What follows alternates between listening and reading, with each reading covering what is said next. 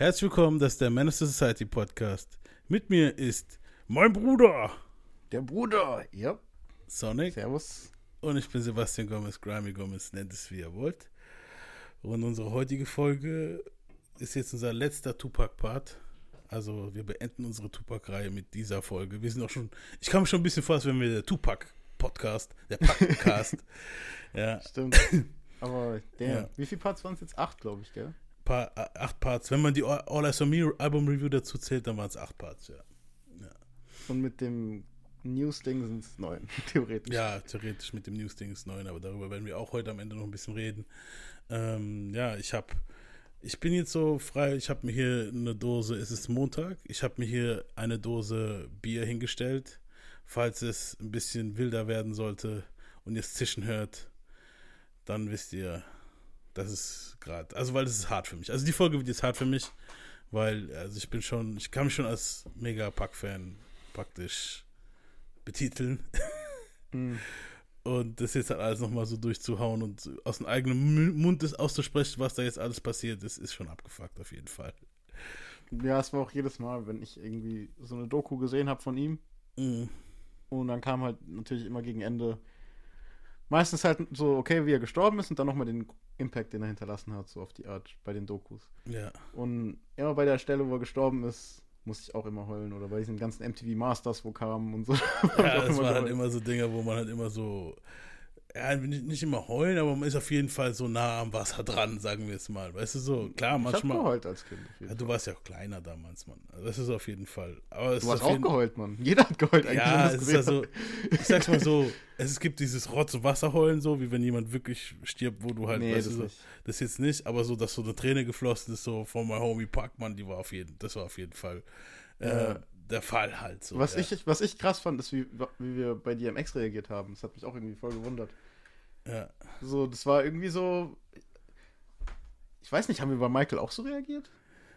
Bei Michael muss ich sagen, ich, äh, ich fand schon kacke, Ja. so, aber Aber bei DMX hat es uns anders gehittet, weil wir auch gerade über den geredet haben, so viel und so, weißt du? noch? genau, ja, ja. ja. So, Bei das Mike- war ja, wir haben ja schon gesagt, so, boah, wir machen den Podcast, das erste Ding wird DMX und so. Und da hat er ja noch gelebt halt, weißt du so. Und Ja. deswegen, ich weiß halt auch noch, wie du mir so voll gesagt hast, so, ja, dann mache ich den Part über das und so. Und auf einmal stirbt der, Alter. Und ich denk so, what? Ja, vor allem bei DMX war es ja so, dass die Reihe hätte eigentlich positiv enden sollen, weil er ja am Ende clean war und so, ein bisschen moppliger war und so, und weißt du, cool. Ja, Ja, okay, weißt du so. Aber dann auf einmal kam so der Turn, bevor wir überhaupt die Podcast-Folgen aufgenommen haben, bam, eiskalt. das war krass. Und ja. bei Tupac finde ich halt jetzt krass, dass halt jetzt wirklich so, während wir gerade die Folgen mal aufnehmen waren, ähm, dass tatsächlich diese ganze Kacke mit Kifi, die jetzt passiert ist und der verhaftet wurde und so, ist halt schon krass. Also so 30 Jahre nach dem Scheiß passiert endlich mal wieder was in dem Case. Und das ist gerade in dem Moment, wo wir halt wirklich diese Podcast-Reihe aufnehmen und man sich halt mega krass damit beschäftigt, weißt du so. Das ist True. halt schon krass. ja, ähm, ja, was soll ich sagen, Mann? So, The Universe. The Universe, das, was man rausschreit, weißt du so. Auf jeden Fall, Mann, auf jeden Fall. Ich hätte lieber, ge- ich hätte lieber gefeiert, dass die, dass die Theorien stimmen, dass Tupac noch lebt und es käme jetzt raus, hey, hier bin ich. Aber irgendwie war ich auch ein bisschen das auch, enttäuscht, eben, das wäre auch ridiculous. So, weil oder? das dann halt schon wirklich so 20, 30 Jahre her ist und so, what the fuck, was hast du die letzten 30 Jahre gemacht, Digga? Weißt du, was alles passiert ist? So? Boah, stell dir vor, er, er würde sagen, so, er hat jedes Jahr ein Album rausgebracht und er bringt alle paar, also jeden Monat ein Album raus von den Jahren, seitdem er gestorben ist. Das, das wäre krass. Aber ja, leider, wir wissen ja alle, das ist leider nicht der Fall. Ähm, was, was kann man denn so, was, was kommt denn meistens bei den Dokus immer so am Anfang so, wenn, wenn man so jetzt diese, in diese Ecke kommt, da jetzt, weißt du so, Las Vegas, Tupac. Ähm, ich fand es am geilsten eigentlich bei Resurrection, wo dann auf einmal halt das hier am Anfang kam. Das hat immer so die Stimmung ein bisschen aufgebaut hier. Ja, looking back at the world from another level, you know what I mean? Staring. Multiple gunshots, split a block, the fun stops. Niggas was calling cops, people shot, nobody stopped. I wonder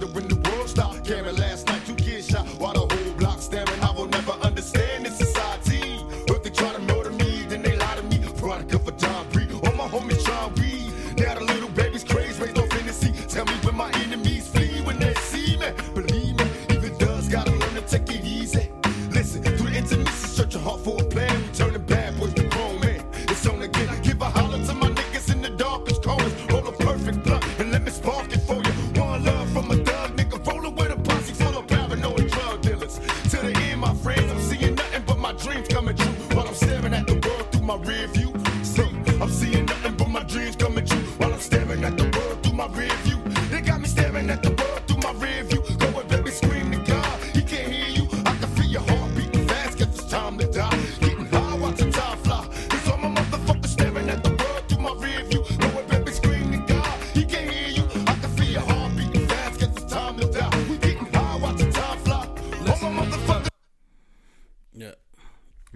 Stimmt, ich frage mich jetzt gerade, ob jetzt hier this Collins.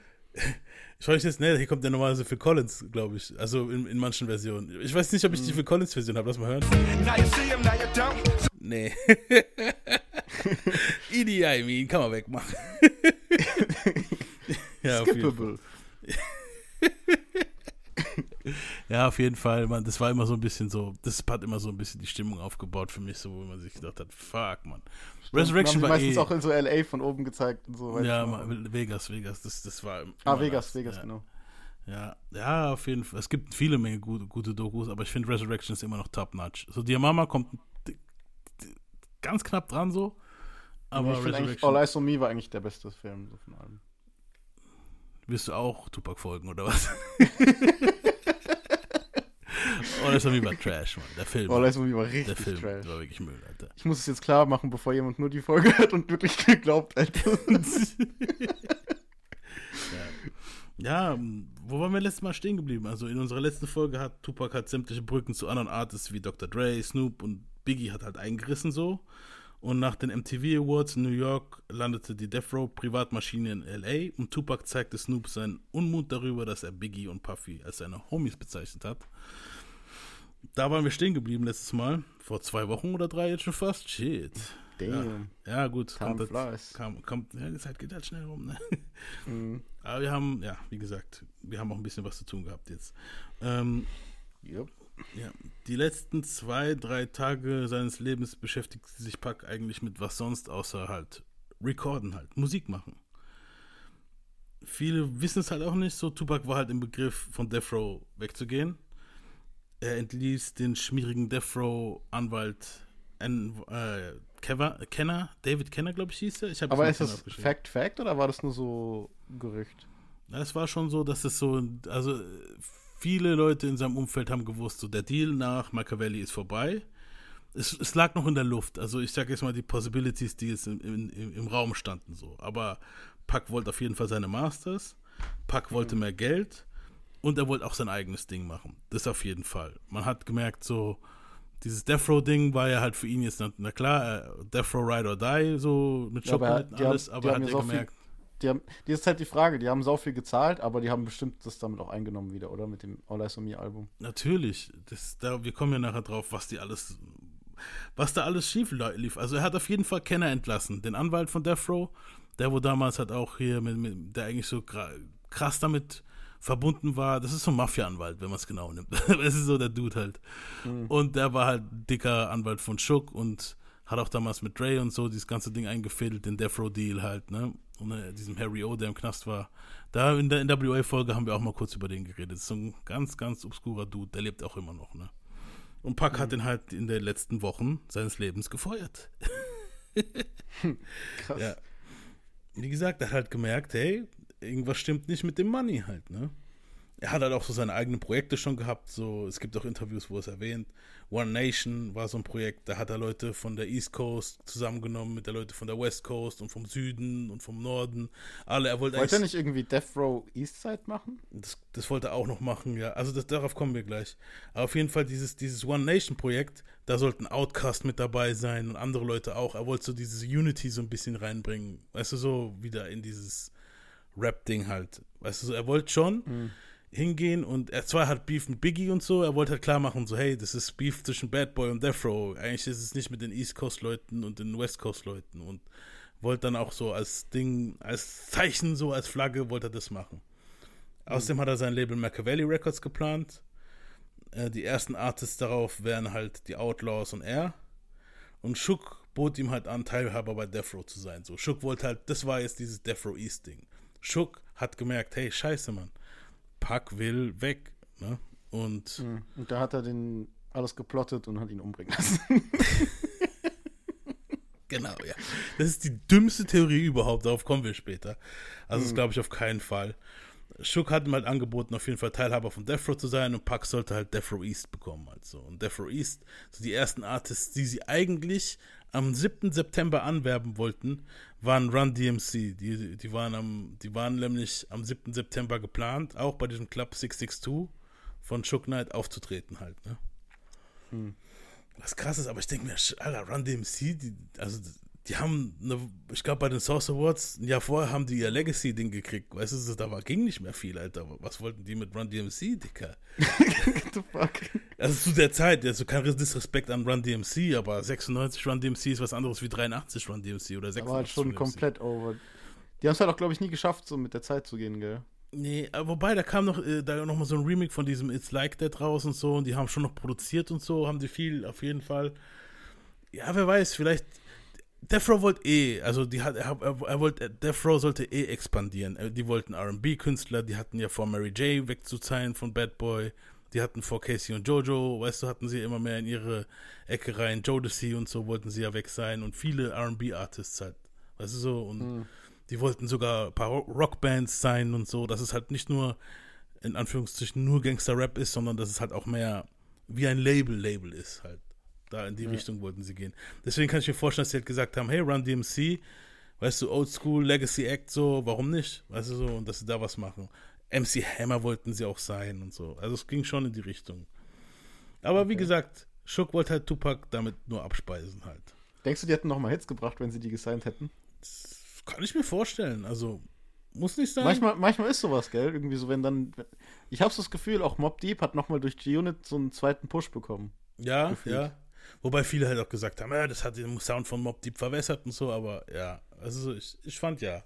Also im, Ja. im, im Mainstream kamen die dann wieder an halt, weil die waren halt schon, die haben zwar noch ihre Hits gehabt so, aber es war jetzt nicht mehr so krass, dass man so, jeder kennt Mob Deep so wie an Mitte der 90er. Und Mhm. wo 50 die gesigned hat, waren die dann halt nochmal richtig am Start. Das stimmt Und ich, ich, fand, ich fand es klang auch gut. Also ich war Ja. ja, damals, ich war ja wie als 16 oder so, keine Ahnung. Mhm. Und als ich das gehört habe, habe ich dann schon gedacht, so, boah, geil, weißt du? Also wir reden jetzt über das Mob Deep Album, wo Blood Money hieß es, glaube ich, wo bei G-Unit rauskam. genau. Da war ja dieses eine Brett, Alter. Ja, da gab es viele Bretter auf dem Album. Mhm. Ja. Out of Control und dann dieses, ja, aber wir schweifen ab. auf jeden Fall, ob Tupac das halt durchziehen würde mit Death Row, ist halt fraglich so. Also so, er hat halt seinen drei Alben-Deal erfüllt und sobald Machiavelli halt rauskommt, das Album, dann wäre sein Album-Deal für drei Alben fertig, weil All Eyes on Me ist bekanntlich ein Doppelalbum und zählt als zwei Releases praktisch, was ich auch, was ich auch strange finde irgendwie, warum? Weißt du so, aber ja, es sind zwei CDs. Mit Machiavelli wäre die dritte CD am Start, glaube ich, und dann wäre der Deal rum. Denkst du, er hat irgendwann mal ein Album rausgebracht, das Packer Valley heißen würde? Nein. Aber es gibt auch viele Stimmen, die sagen, es wären eigentlich ein Fünf-Album-Deal gewesen, deswegen bin ich da so ein bisschen verwirrt. Aber deswegen hat auch Park so viel aufgenommen, Alter, weil fünf Alben hätte er locker nochmal raushauen können. Also es, es gab eine Menge Songs, die, die ja danach rauskamen halt. Weißt du so, es ist schon krass, wie viel der Er hat halt einfach gemacht Bock gehabt, Mann. Der hat auch einfach gemacht. Der hat auch einfach gemacht. Der hat auch gewusst, okay, das ist jetzt so meine Beef-Zeit so. Und er wollte auf jeden Fall später noch so ein bisschen was, ähm, wieder mehr was Richtung Me Against the World rauskommt. Ähm, Das ist so in die Richtung. Weißt du, was Etwas das mehr Krasse ist? Intro-Perspektive, Intro, wie nennt man das? Intro, Introvertierteres, weißt du so. Ja, ich ich finde es immer krass, wenn Rapper dieses, diese Phase haben, wo sie so voll abgehen irgendwie. Es haben Mhm. nicht viele gehabt, finde ich. So, ich finde, Weezy hat das gehabt irgendwie. Ja. So dieses, wo du merkst, so, boah, der macht jetzt einfach die ganze Zeit, weißt du so? Ja. Dann in Deutschland, finde ich, hat Sammy es auch gehabt, irgendwie so dieses. Das haben viele gehabt. Das ist so ein Run halt, so dieser, der, dieser Run halt. Weißt du, so Leute, es gibt auch Leute, die haben, die fangen an, sind stark, aber der richtige krasse Run kommt dann halt erst so nach drei, vier Jahren. Und das war bei Tupac so. Aber ich, bei ich meine damit, ich, so. ich, ich meine damit eher so eine Phase, wo du merkst, oh, die machen jetzt innerhalb von einem Jahr keine Ahnung, wie viele Alben und Lieder halt, weißt du so? Achso, du meinst, dass die so auf, viel am Stück aufnehmen. Ebenso, Weezy hat Ja, das ja. ja voll gemacht, dann Sammy hat das, finde ich, bei der Schwarz-Weiß-Zeit gemacht. Mhm. Hm, Keine Ahnung. Also, es haben aber nicht viele gemacht, weil das ist halt auch wirklich anstrengend. Du musst ja dann, was weiß ich, wie viele Bars Ja. schreiben halt. Ja, weißt du? Ich denke, Echo hat's gemacht, Echo muss man das auch lassen. Ja. Ja, ich denke, Tupac wollte halt mehr so diese, in diese Richtung gehen, ähm, von wegen hier. Der, also es gibt auch ein paar Death Row-Leute, wo sagen, er wollte Mixtapes raushauen, so 50 Cent-mäßig, die Streets fluten so. Hm.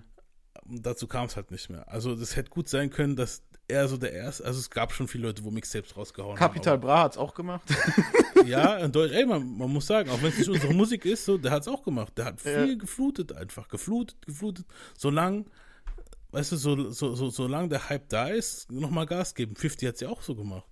Also Mhm. falsch ist nicht. Und Tupac sein Hype war jetzt hier gerade on top. So. Tupac war hier fünfmal Ja. Platin. Das ist so wie Also bei NBA, so der war on fire halt, so dieses Fire-Emoji. Fünfmal Platin, dann dieser Beef. Und nicht nur der Beef, es war dann aber auch Hits, wo der rausgehauen hat. Weißt du, es war ja nicht nur auf der einen Seite Beef-Ding, weil All Eyes on Me hat gar nicht so viel krasse Disses an Biggie. Weißt du, so. Der, der Hit 'em Up war auf der, war auf der B-Seite von einer Single halt. Das war jetzt kein Album-Ding. All Eyes, äh, Machiavelli war dann schon so ein Diss-Album eigentlich mehr. So, weißt du, so. Aber da Ja. gab es auch ein, zwei Songs, wo jetzt gar nicht gedisse waren. Also, es ist, ja True. wie gesagt, ist krass. Und ähm, wie gesagt, die ersten Alben, die er da, also der Output war krass. Er nahm halt wie bekloppt auf und er wusste halt, es war, als ob er halt wusste, als ob er, dass er wenig Zeit auf der Erde hat. Irgendwie, ich finde es schon ziemlich strange. Und er hat halt vielleicht auch einfach so viel aufgenommen, wie gesagt, um Death Row halt abzuspeisen, um damit so sein Deal zu erfüllen. Ja, ich glaube auch, dass es auch mit dem Knast zusammenhing. So, wenn du, glaube ich, ja. wirklich so ein Jahr lang nur da drin gefangen warst, musst du, glaube ich, irgendwie dagegen steuern. Weißt du, was ich meine? So, der hat wahrscheinlich keine Ruhe gehabt innerlich und musste den Scheiß rauslassen, irgendwie so, denke ich mal. Ja, aber ich denke, Tupac hat auch gewusst, dass jetzt gerade seine Prime ist. Weißt du so, er hat's gewusst. Weil er hat gesagt, ab einem gewissen Alter wollte er halt nicht mehr rappen. Eben, Damals ich war das vor, halt so. ich stell mir vor, du bist auf Platz 1 und du bist im Knast, Alter. Was du da für einen Druck hast, Mann. Also, wo du so ein Macherdruck auch wahrscheinlich, weißt du so? Ja, Du wirst dann wahrscheinlich die ganze Zeit in dem Jahr da drin denken, Mann, ich würde jetzt so gern darauf eingehen, halt, weißt du, auf dieses Ja. Eins-Ding und dass ich gerade einen Hype habe. Und es ist logisch, finde ich, dass wenn er dann rauskommt, dass er dann erstmal voll auf die Kacke haut, so. Ja, schon, aber ich denke halt auch, dass er halt einfach hingehen wollte und du musst so sehen. Death Row war das erste Mal, dass er ein richtig starkes Producer-Team hinter sich hatte. Weißt du, so, so ein richtig starkes, und eine Maschinerie. Weil Interscope, okay, cool, und der hat auch gute Pro Pro Productions vorher gehabt, aber All Eyes on Me war das erste Mal, dass es halt richtig so eine Platin-Maschine dahinter ist. Und er hat gesagt, fuck it, ich nehme die Leute, die Leute und ich nehme auch die Leute, die kleinen Motherfucker und mache mit denen Songs, weißt du, und, und hau raus, hau raus. Das Produzieren, das Ausproduzieren und so, das können die Leute danach machen. Das sagt er auch in, in, vielen, in vielen Interviews halt und in Studioaufnahmen, wo man ihn sieht, wie er gestresst Der hat halt- eine nach der anderen raucht und sagt, komm, Ja. wir nehmen noch eine was auf. Weißt du, so. Ja. Aber wie gesagt, ab einem gewissen Alter wollte Tupac auch nicht mehr rappen. So, es ist klar. Er, damals war das anders mit dem Rappen als heute. Ja. Damals war das so, okay, mit 30 ist vorbei, haben die Leute immer gesagt. Damals Eminem hat auch damals gesagt, mit 30 ist vorbei. Heute ist es anders, Mann. Heute hast du einen JC, einen Nas, einen Eminem. So, aber früher war es oft so, du gehörst zum alten Eisen, du bist weg, so. Weißt Damals war es auch raw, mehr raw irgendwie so. Die haben ja einfach. Mhm. Heute, also natürlich, ich, ich finde, bei Pack jetzt im Fall sind das mehr Songs, krasserweise, Mhm. als jetzt nur Gerappe, weißt du, was ich meine? Bei Pack sind es gefühlt immer Songs, was er da gemacht hat, irgendwie. Ja, Aber viel in den 90s war halt einfach auch, nur Rappen halt, weißt du, so, und das raw. auf jeden Fall. Und heute ist ja eher so Songs. Und das ist ja das Krasse, warum finde ich Pack irgendwie mithält noch mit der Zeit. Es klingt trotzdem nach Songs halt, obwohl es raw ist. Weißt du, was ich meine? Ja, ja, obwohl es äh, raue Aufnahmen sind, die haben auch viel ausproduziert dann. Aber ich muss sagen, ich finde meistens die OG-Version besser als die ausproduzierten Versionen. Nicht immer, manchmal ist die Ding, aber in, ich sag mal, 60, 70 Prozent der Fälle, 70, 80 Prozent der Fälle ist die OG-Version geiler irgendwie, Mann. also für Ja. mich, ich weiß nicht. Ich finde es immer interessant halt, also zu sehen, okay, wie hat's angefangen und Mhm. so Demo, so wie bei Michael Jackson, das Billie Jean und so. Ich mag sowas eh voll, so die Demos zu hören. Ja. Aber am Ende bin ich, stimme ich immer zu. Also klar, oft denke ich mal so, okay, den Verse, der war schon geil, wieso ist der weg? Oder wieso ist dieser Part von dem Beat nicht drin? Aber wenn ich so das Gesamtding höre, denke ich immer so, ja, okay, es macht schon Sinn, wie sie es am Ende dann gemacht haben. Ich finde die besten Songs, wo auf, sein, äh, auf seinem posthumen Album rauskamen, waren die, wo sie so gut wie gar nicht angefasst haben. Wirklich. Mhm. Who Do You Believe in und so waren alles Songs. Wenn du die Originalversion hörst, die hört sich genauso an wie die, fast genauso an wie die Ding-Version. Weißt du so, das waren so die Songs, wo geil. Aber viele andere Songs haben sich schon krass ver, ver, verbutschert, weil die dann Beats genommen haben, wo dann zum Beispiel im Jahr 2001, 2002 in waren und es hat gar nicht zu Tupac gepasst, weißt du so? Und dann war das so voll vermixt manchmal und schlimmer fand ich später die Zeit. Dann bei Pax, Eminem. Pax bei, Live und so. Oh, Pax Live war weißt schlimm. du, das, Oder das, Eminem das hat auch krass dann äh, Pax Stimmen genommen, dann hat die schneller gemacht, langsamer gemacht. Dann klang es auch manchmal Aber, nicht so. aber weißt du, was verschickt ist? Mhm. So, wir hassen ja Pax Live einfach, weil es hat sich halt so nicht nach Pack angefühlt. Weißt du, was ich meine? Ja. Aber das Krasse ist, viele, wo später geboren sind, die sagen so, was? Wieso hast du Pax Live? Das ist doch voll krass. Genauso wie Nasty Girl von Biggie und so. Wo ich dann so denke, so, ja, aber hättest du das alles mitbekommen, weißt du, was ich meine? So, dann hättest Eben. du das nicht gefeiert, weil du wirst das Pack jetzt auch nicht gefeiert. Es, ist, es klingt nicht nach Pack. Genau. Weißt du, was ich meine? Es klingt verwässert halt. Verwässert. Ja. So, und es sind Restaufnahmen. Weißt du, so, du hast gemerkt, es sind Restaufnahmen. Dinger, wo der wahrscheinlich nie wollte, wo rauskommen, teilweise. Weißt du, so. Weil True. da, weil gegen Ende, dann kamen noch immer ein paar Sachen, wo er wahrscheinlich schon noch geplant hatte, doch zu verbessern und dann rauszubringen. Aber, aber das gegen Ende, was da kam, so auf Pax Live und so, das waren ja teilweise Nee, ich finde. Pax, Pax Life und Nasty Girl sind Sünden. Richtige Sünden in meinen Augen, Alter. Nasty Girl ging sogar noch. Auf dem Album Nee, gab es viel schlimmere Lieder von Biggie halt. Wirklich, diese Biggie-Duets meinst du, ne? Ja, die, die waren ja sowieso grauenvoll. Aber Ja. ich fand das alles scheiße. Also ich, Ja, es war kann, alles nicht so das, das letzte postume Pack-Album, wo ich hören konnte, war, glaube ich, Until the End of Time. So danach ging es bergab halt. Ähm, Ding war hat auch noch seine Momente gehabt. Ähm, na? Ah, ist, äh, Better Day? Nee, wie Better Days, ja. Better Days doch. Ja, es hat auch noch ein paar. Ja, es hat noch so seine Momente gehabt. Wir können die gerne irgendwann mal reviewen, aber in, in, in weiter Zukunft. das ist erstmal genug Pack, glaube ich. Ja. Ähm, ja, wie gesagt, ich glaube halt, wie gesagt, der hätte auch, also viele, wir haben es ja oft darüber spekuliert, ob er noch lange Musik gemacht hätte oder nicht. Und viele Freunde von uns sagen ja auch, hey, der wäre danach runtergegangen und bla bla oder hey, der wäre danach das und das. Ich glaube, also er selber hat gesagt, ähm, er will nicht mehr lange rappen halt so. Er hätte irgendwann mal so, er wollte mehr Richtung CEO gehen, also dass er dann praktisch Labelchef ist.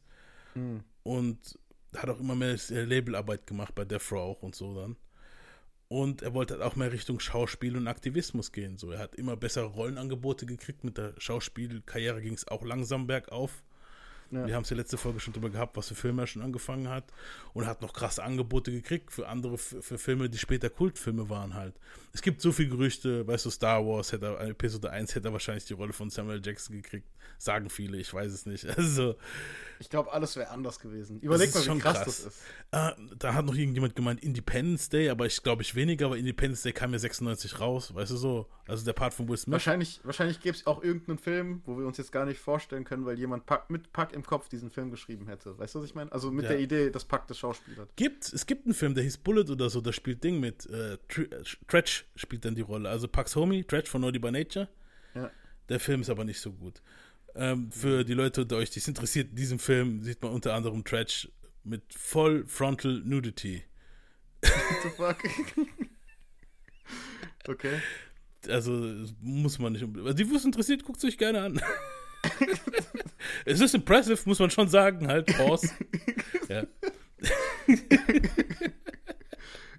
ja. Oh.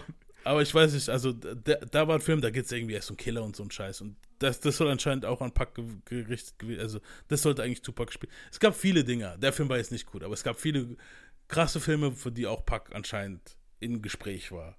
Und leider ist ja daraus nichts mehr geworden. Darauf kommen wir jetzt nachher warum. Wissen wir alle warum. Ähm, ja, und Aktivismus, er hat halt auch wieder viel gemacht, äh, politisch und so, wollte auch wieder mehr machen, hat auch viel sich mit Politikern connected. Er wollte halt mehr in die reifere Richtung gehen und, und, dann auch was tun halt. Er hat, hat ja immer wieder was getan. Äh, Mehr so im Hintergrund, mal, mal ein bisschen mehr im Vordergrund, aber diesmal wollte er halt, jetzt wo er halt wieder die Stimme hatte und die und, den- und, und, und, und das, das Gehör der Jugend praktisch, wollte er auch wieder mehr in die Richtung gehen. Aber war halt leider in diesem Gangbanger-Zirkel halt gefangen, ne?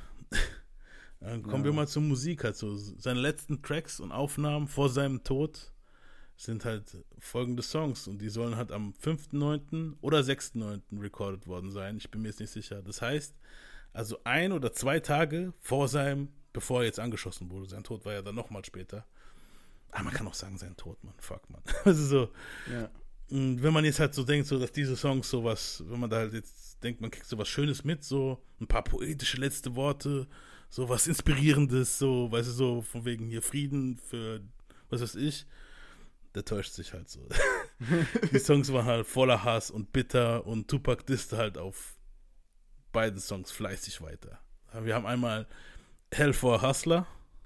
Bring it to these niggas with some love. Let's show niggas we understand what they going through. We know that it's hell for a hustle out here with three stripes and jails and penitentiaries and police and task force and snitches and bitches and niggas and player haters. Sit the fuck Nah, I mean, we gotta build on this shit to hit your Let's ass. spread love, nigga. Death Row done made a few fucking changes. That's how we do this shit. It's hell for a hustling. Throw your motherfucking guns in the air if you truly live in this criminal life. Not you bitch man niggas. Let's do this shit like that. Get on your knees, nigga. Get on your knees and pray.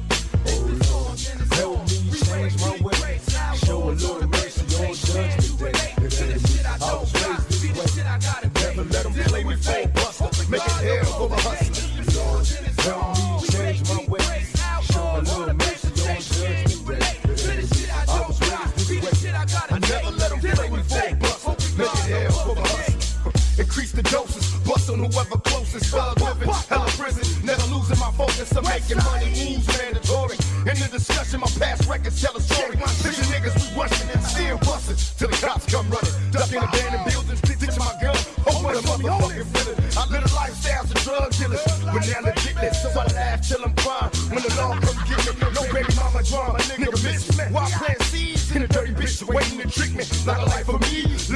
carefree till I'm buried. And if they dare me, I bust on them niggas and while they scurry. I'm clearly a man of military means and my artillery watching over me through every murder scene. From adolescence to my early teens, thought we was gonna die. Selling dope to all the fiends. At times I wanna cry. Still, we try to change the past in vain. Never knowing if this game will last. Feeling the shame. Cocaine, product of the devil. Am I selling my soul? Got that small time living. Niggas telling me no. I got That's the mentality. Jealous ass busters. Make it hell for the hustlers. Oh Lord, help me change my ways. Show a. Alter, Alter, Alter. Krass. Also nochmal richtig gut gerantet halt. Und du merkst aber auch seine Stimme wird, ist richtig so, weißt du, so voll Ding halt so und die Adlibs voll off und so, es ist so, ist voll so, fuck it, man, Alter, ich bin pissed, also es ist krass, Mann. Und also, also ab Minute 5 ist so ein richtiger Nasty Rant nochmal, hören wir jetzt mal, was er da am Schluss sagt.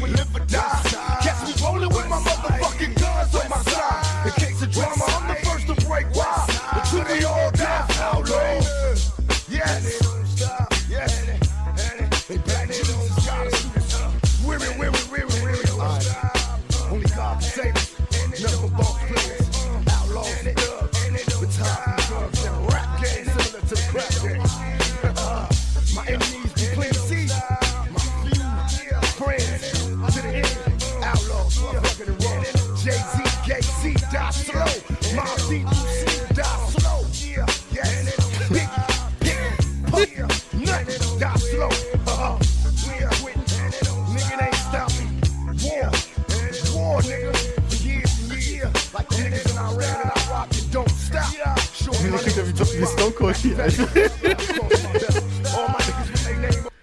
Er war ein Engel.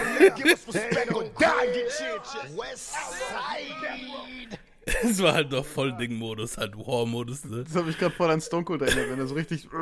Das aber, aber ganz ehrlich, ich muss sagen, das ist schon geil halt. Also ich persönlich finde es cool halt. Klar, es ist schon ein bisschen abgespaced, so in welche Richtung er da schon geht, so von der Pisstheit her so, aber ich mag dieses Emotion halt so, weil das voll so, weißt du, was ich meine? Der Beat ist halt ein Brett. Der Beat ist auch krass, ja. Also die Outlaws habe ich jetzt geskippt. Aber ich frage mich, ich frag mich, wie die Endversion gewesen wäre, weil ich glaube nicht, dass es so geblieben wäre. Nee, auf, auf, die- all, also das Hell for Hustler ist, glaube ich, auf Ding drauf. Are you still down, glaube ich? Ja, aber das wäre ja trotzdem. Also, äh, ich glaube schon, dass er. Auch wenn er schnell, schnell Ah, gemacht nee, hat. Hell for nee, ich verwechsel mit Hellraiser, das war auf Ice Still. Hell for Hustler war auf Ding drauf, auf äh, Hm.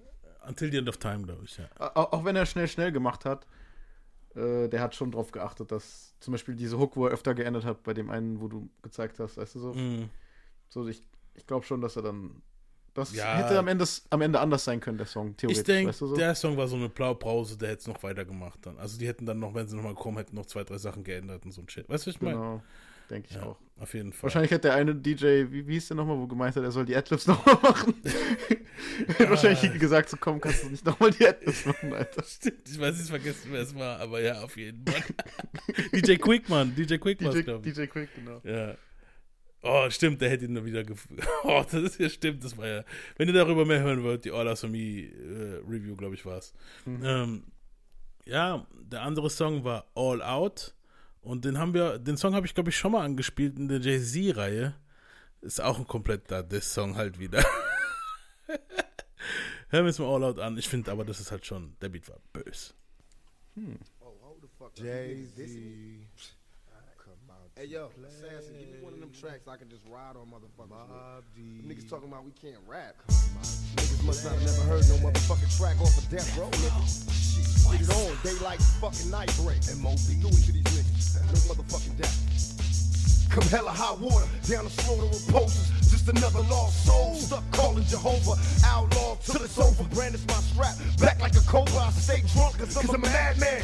Whenever sober on a one man mission. My ambition's to hold up the rap game while I pluck holes and niggas like donuts and steel. Down to die for all my soldiers. Like hillbillies, they don't feel me, so we fuse. Bring a war to the city with each breath, death before dishonor.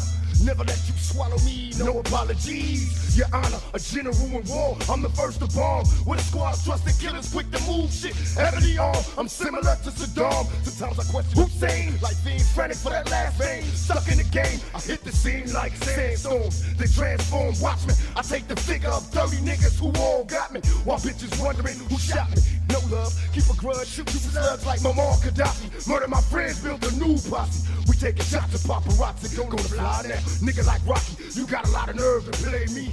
Another gay rapper, busting cats at Jay-Z instead of boy catcher. Why y'all caught up in the rapture? Still after me, I'm in Jamaica sipping daiquiris. No doubt, we used to having nothing, then grabbing something and busting. Wanted to be the thug nigga, then my old man wasn't. I can't tour fear catching cases, litigation. Niggas play hating, got me crooked in all 50 states. I'm screaming death row, throw my west side. Ain't no thing, we was raised off drive-by. Bought us to bang, we claim mob, MOB. If you be specific, we control all cash from Atlantic Pacific. And get this, I'm hard to kill when I build with this live spot. Father, how the hell did I survive these five shots? Live it up or give it up. And like demons, late night, hear them screaming. We going all Big out. Money klatschen, wer Ja.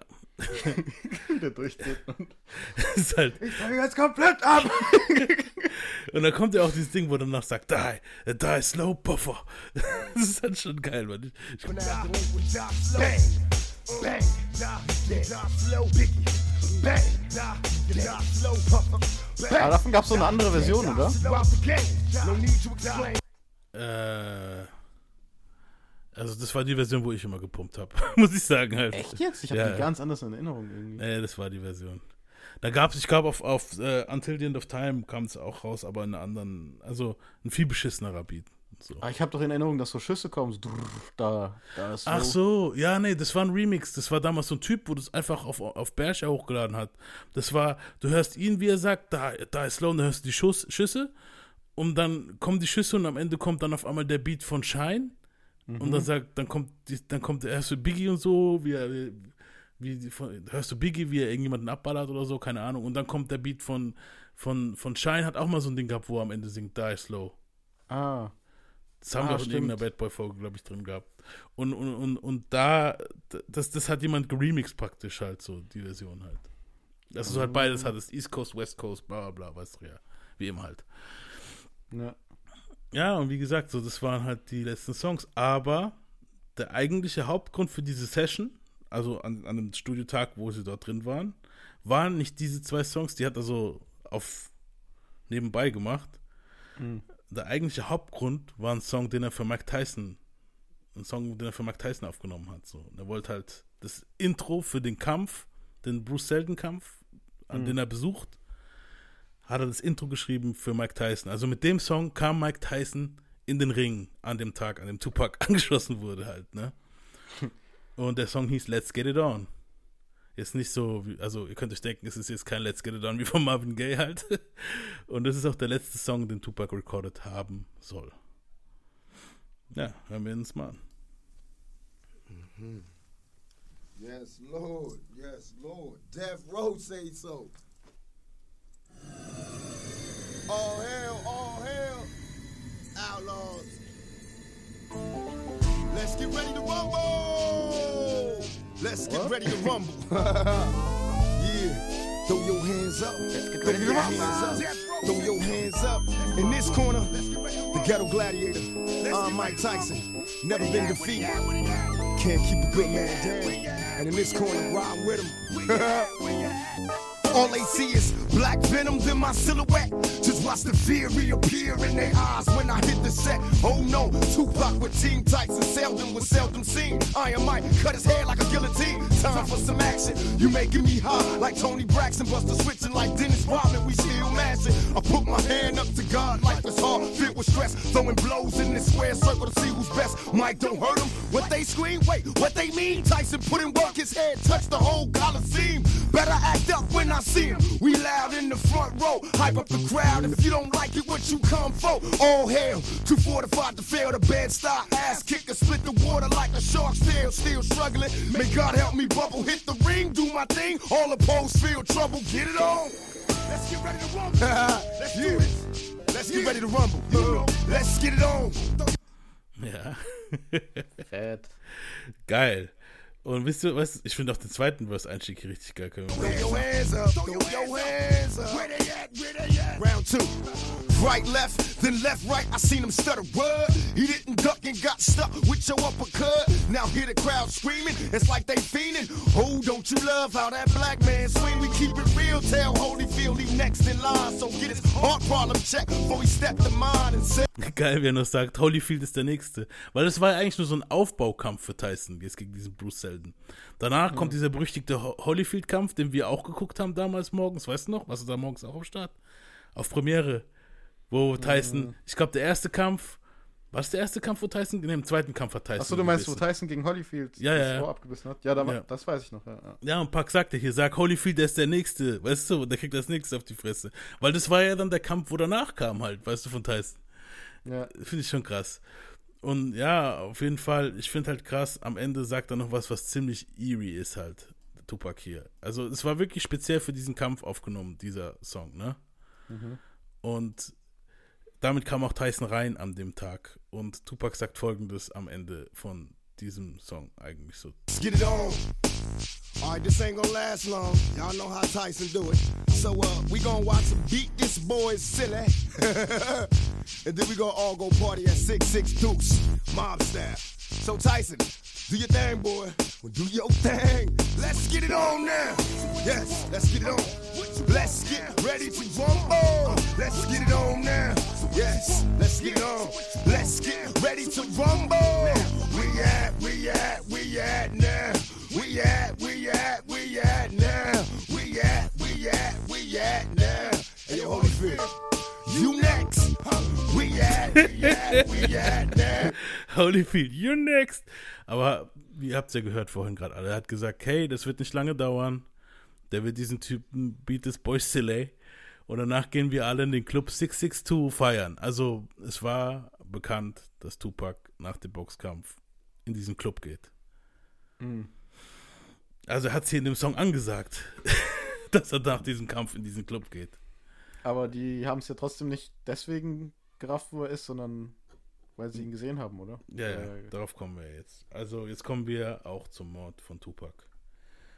Das war jetzt der letzte Song, der Tupac aufgenommen hat. Und im letzten Song, der Tupac aufgenommen hat, sagt er auch, hey, nach dem Kampf gehen wir in den 662 Club. Halt, fuck, Mann. Shit, Alter. Fuck, Mann. Das ist schon krass. Ja, mach ich mal Bier schon? Nein, ich mache mein Bier noch nicht auf.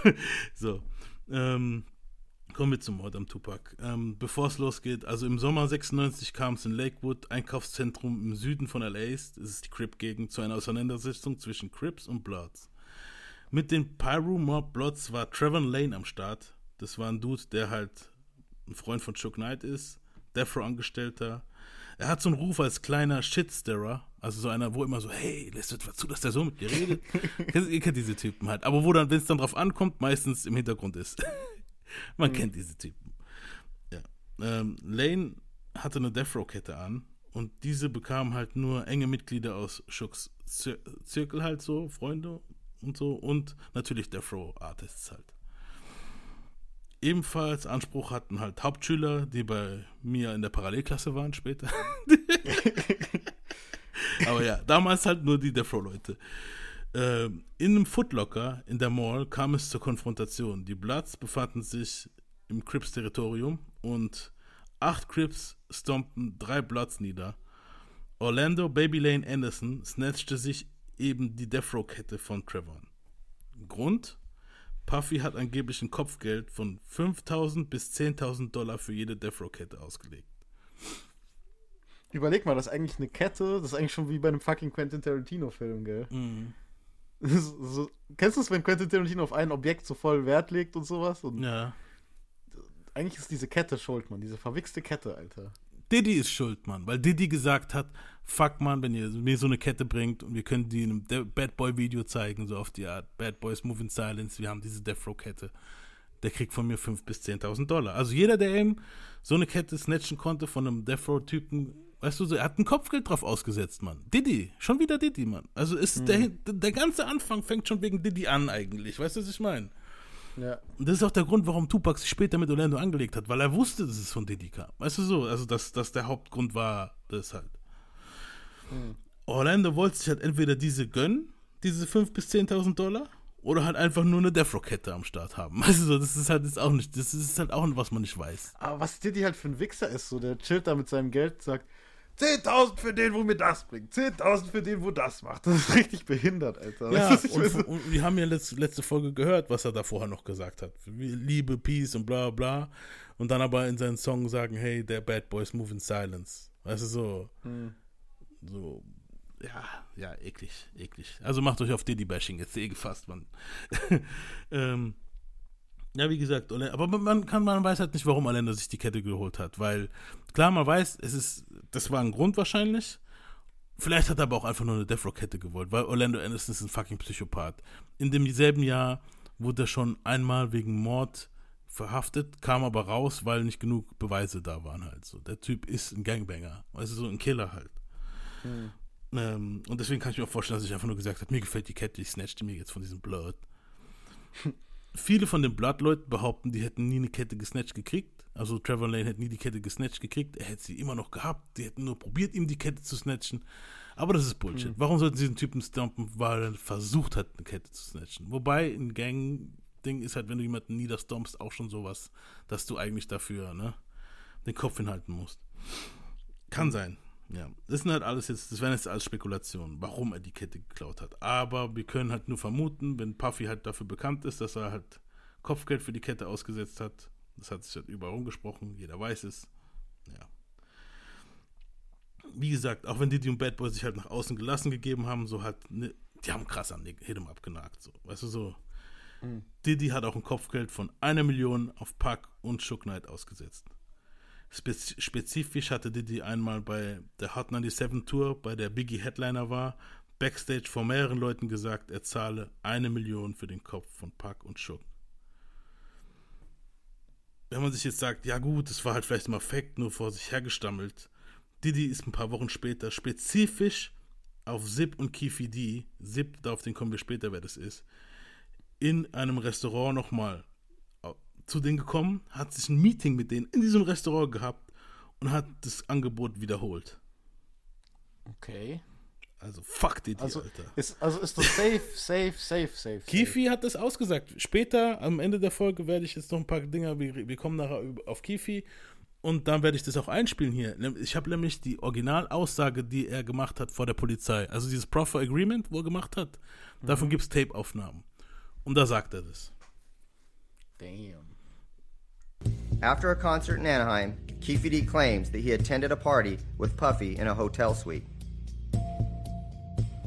So it's Pharrell, you, Puffy, Zip, and a bunch of Southsiders. And, and what Puffy makes kind of a, an announcement. Yeah, that was, that was stupid as hell too, you know. What did you actually hear? What was the words? If, the best you can remember what he says. Shit, he said he'd give us anything for them dudes there, you know? Yeah, He'll give you anything for these guys' head. yeah. Yeah, he said it in front of all the people. I couldn't believe it. You know what I'm saying? In Anaheim? Yeah. Whole room full of Crips. So this is after Jake got killed. So he was he was on point. He was worried about something happening. Yeah. She had miles off about a bunch of different stuff. So he was scared. It was Yeah, he was scared to death, yeah. Okay. Okay.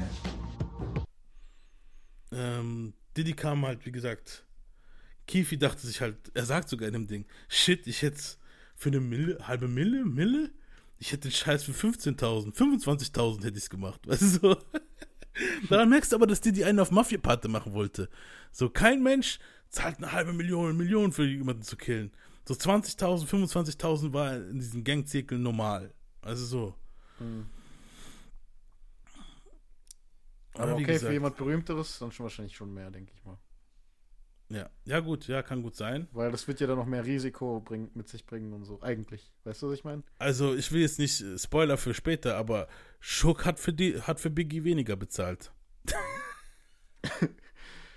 Schuck hat für Biggie das bezahlt, Mann. Also Schuck soll an die 20.000 K bezahlt haben nur. Krass. Ja, Das, überleg mal, das ist ein Kredit. Die Ja. verrechnen für einen Kredit, Alter. so ein Kredit für so einen kleinen Wagen, für so einen Wagen halt. Also, Ja. ja. Ähm, wie gesagt, die Kettenstory zeigt ja, dass da muss halt auch was dran sein. Dafür, dass, dass, jetzt dieses Wirbel um die Kette gab, irgendwas war ja dahinter, weißt du so. Und ja. Tupac hat halt auf dem Weg in Vegas Kidada Jones und seine Cousine Jamala am Start, sowie die Outlaws. Sie hatten dabei Sonnenblumen, Weed, Sunkist, dieses, diese Limo, halt mehrere Sachen so zum, weißt du, enjoyen halt auf dem Weg. Eigentlich hat er so vor Wochen vorher gar keinen Bock auf Vegas gehabt, aber Shook Knight hat ihn halt überredet, doch hinzugehen so. Boah. Kidada und Pacs Cousine blieben im Hotel zurück, während Tupac und Entourage sich den Kampf anschauen. Ging halt. Nachdem die halt ein bisschen zocken waren in Casinos, ein bisschen gespielt haben und so, sind die rein. Am Ringrand, nachdem jetzt halt, während die auf den Kampf da, während der Kampf lief, im Publikum, das ist halt, auch, was mich auch, was mir so einen Kopfweg gibt, Mann. Im Publikum waren FBI-Ermittler, weil die wurden beschattet, der Fro. Weißt du so? Deswegen, ähm, der FBI-Ermittler hat ausgesagt, dass während des Kampfes zu einem Wortgefecht zwischen Crips und Shook kam. Also so. Und ein Crip meinte zu Shook Knight, ihr meint auch, ihr seid untouchable. Worauf Shook sagte, ja, ich sag jetzt mal, Digga, wir sind untouchable. Der Crip sagte, you can be touched. Oh, Pause. Pause, ja, aber wir wissen, was er gemeint hat. ja. Tyson gewinnt den Kampf in der ersten Runde durch Knockout. Genauso wie es Tupac in seinem Song gesagt hat. Tupac ist hyped nach dem Kampf. So. Stell, also, hör dir mal an. Ja, hör mal. Das sind Aufnahmen, während der rausläuft von dem Kampf. After the fight, Tupac is still in that mode. hey hey Tupac ist im Mode. When Tyson get in the ring, he knock motherfuckers out. Well, that's what Tupac gonna do. He was still charged up. Everybody that go to jail gonna come out they got good luck. That's very addictive. When niggas come against me, I'ma knock they punk ass out. If he didn't have anybody to fight, he'll find somebody to fight. And then Pac is this guy. Ja. Ich muss die mal fertig gucken, Alter. Mhm. Aber, Ding, aber hast du nicht manchmal das Gefühl, da ist so ein bisschen AI mit reingemacht? Was denn? Bei diesen Aufnahmen manchmal? Nee, nee, glaube ich nicht. Weil, Das sind Dicker, Aufnahmen, das- die vorher nicht da waren, Mann. Es ist Aufnahmen, es gibt Archivaufnahmen, da kommt ja immer mehr raus jetzt gerade, weißt du so. Und das war jetzt Dicker, so eine krasse Quali gerade und so. Das, also bearbeitet ist es safe, aber Ja. die Frage ist, ist ob es AI ist halt. Nee, das nicht, Mann. Du siehst wirklich, Das, das ist halt das Traurige, finde ich, in der Zukunft. So, okay, jetzt in dem Fall, das war ja eh noch vor zwei Jahren, da war es eh noch nicht so krass. Oder wann kam die Doku vor? dieses Jahr. Dieses Jahr? Okay. ja. Ja, aber nee, Aber das ist das Traurige jetzt. Durch diese scheiß AI-Kacke kann man nicht mehr allem trauen. Ich war immer so hyped, wenn ich irgendwas von Tupac gefunden habe. Weißt du, was ich meine? Und jetzt bin ich immer am Dauben erstmal so. Nee, aber du siehst, es sind echt? Aufnahmen aus den 90ern. Du siehst es, du siehst, also in der Doku siehst du es in Aufnahmen. aus- Du siehst, er läuft raus, er hat noch dieses Hemd an, dieses Medaillon. Du siehst, die Leute außenrum sind alle 90s. Weißt du, so wirklich, so, du kannst es nicht. Und Mhm. er ist richtig hyped. Du siehst, ja, dieses, das eine, was er da redet, ist ja von einem Song. Weißt du, so, das ist von Why You Wanna Turn On Me. Aber das, was er, wenn du da schreien hörst und dieses Hey, und ja, Mann, siehst du, das ist es immer, wenn wir aus dem Knast kommen. Er sagt, ja, immer wenn jemand aus dem Knast kommt, dann ist er richtig hyped. Also dann knockt ihr ihn, weißt du so. Untouchable halt so. Er hat es halt gemeint, er hat, er und er hat sich ja mit Tyson so immer verglichen, weißt du so, weil beide kamen ja in den Knast, beide kamen wieder raus, come back, weißt du so, und deswegen, Tupac war hyped, Mann. Du musst dir halt vorstellen, stell dir vor, du bist 25 Jahre alt, Mann. Tyson kommt mit deinem Song, weißt du so, in den Ring, so mit deiner Mucke halt, weißt du so, wo du sagst, knock den Motherfucker aus in der ersten Runde, gehen wir Party machen, so, weißt du so. Und er knockt den Motherfucker aus in der ersten Runde, Mann. Und du sitzt in der ersten Reihe. Und du gehst gleich mit dem Champ, Mann, mit dem Typ, wo das gerade, weißt du so. Und du weißt, wie Tyson ist. Wenn ich einen Tyson-Kampf sehe, bin ich auch, wow. Also für die alten Dinge halt, weißt du so. Übel. Und du gehst dann halt da raus und du bist halt fucking. Wer ist da nicht Hype, Mann, Alter? Wer ist da nicht Hype, Alter, so? Und Tupac war Hype, Mann. Tupac Ganz, ehrlich, ich würde mir. Sorgen machen, mit Tyson abzuhängen, wenn er jemanden in der ersten Runde kaputt schlägt. Weißt du warum? Mhm. Der muss doch dann noch so voller Energie sein, eigentlich. Weißt du, was ich meine? So, Ich denke wenn, aber, er- das- sagen wir mal so, er knockt jemanden in der fünften oder sechsten Runde aus. dann ist er ja schon so ein bisschen so, oh, okay, es war schon ein bisschen anstrengend halt. Ja. Aber in der ersten, da ist er doch noch voll so in dem, okay, let's go, Mann. Was heißt das? Ich meine so. Ich denke schon, dass der bis dahin wieder runtergekommen ist. Also so, der ist ja glücklich, dass er gewonnen hat. Wer weiß, vielleicht war der auch hyped, Mann. Ich weiß es nicht so. Auf jeden Fall, Tupac war super hyped. Er war mega charged up. Du siehst auch in den Videos, wenn er rumläuft in diesem Casino, der ist voll auf. Wow, ich bin im Mode. Tyson sagt selber, he was in that mode, weißt du so. Und Tupac und Crew laufen halt durch das MGM Grand Hotel und im Casino halt, weißt du so. Und Trevor Lane läuft neben Tupac und erkennt Orlando Anderson. Anderson hat mit seinem Onkel Keefe D und anderen Crips den Kampf besucht. Das Ding war, Keefe D hat so Dinge abgegriffen, Tickets abgegriffen. Heißt, du hast keine Plätze, dass du direkt nebeneinander sitzt. Die waren alle überall, also der eine war da, die waren verteilt gesessen. Ja, und er wartete halt auf Kifi, der gerade am Food Court tätig war, also am Essen, was halt zu ihm passt. Ne? Passt zu dem, Alter. Ja. Ja.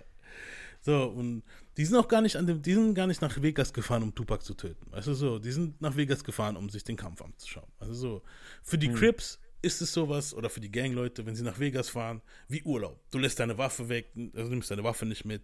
Weißt du so, weil da kein Gangbang-Shit eigentlich läuft und so. Eben, du kannst sie auch gar nicht mit reinnehmen.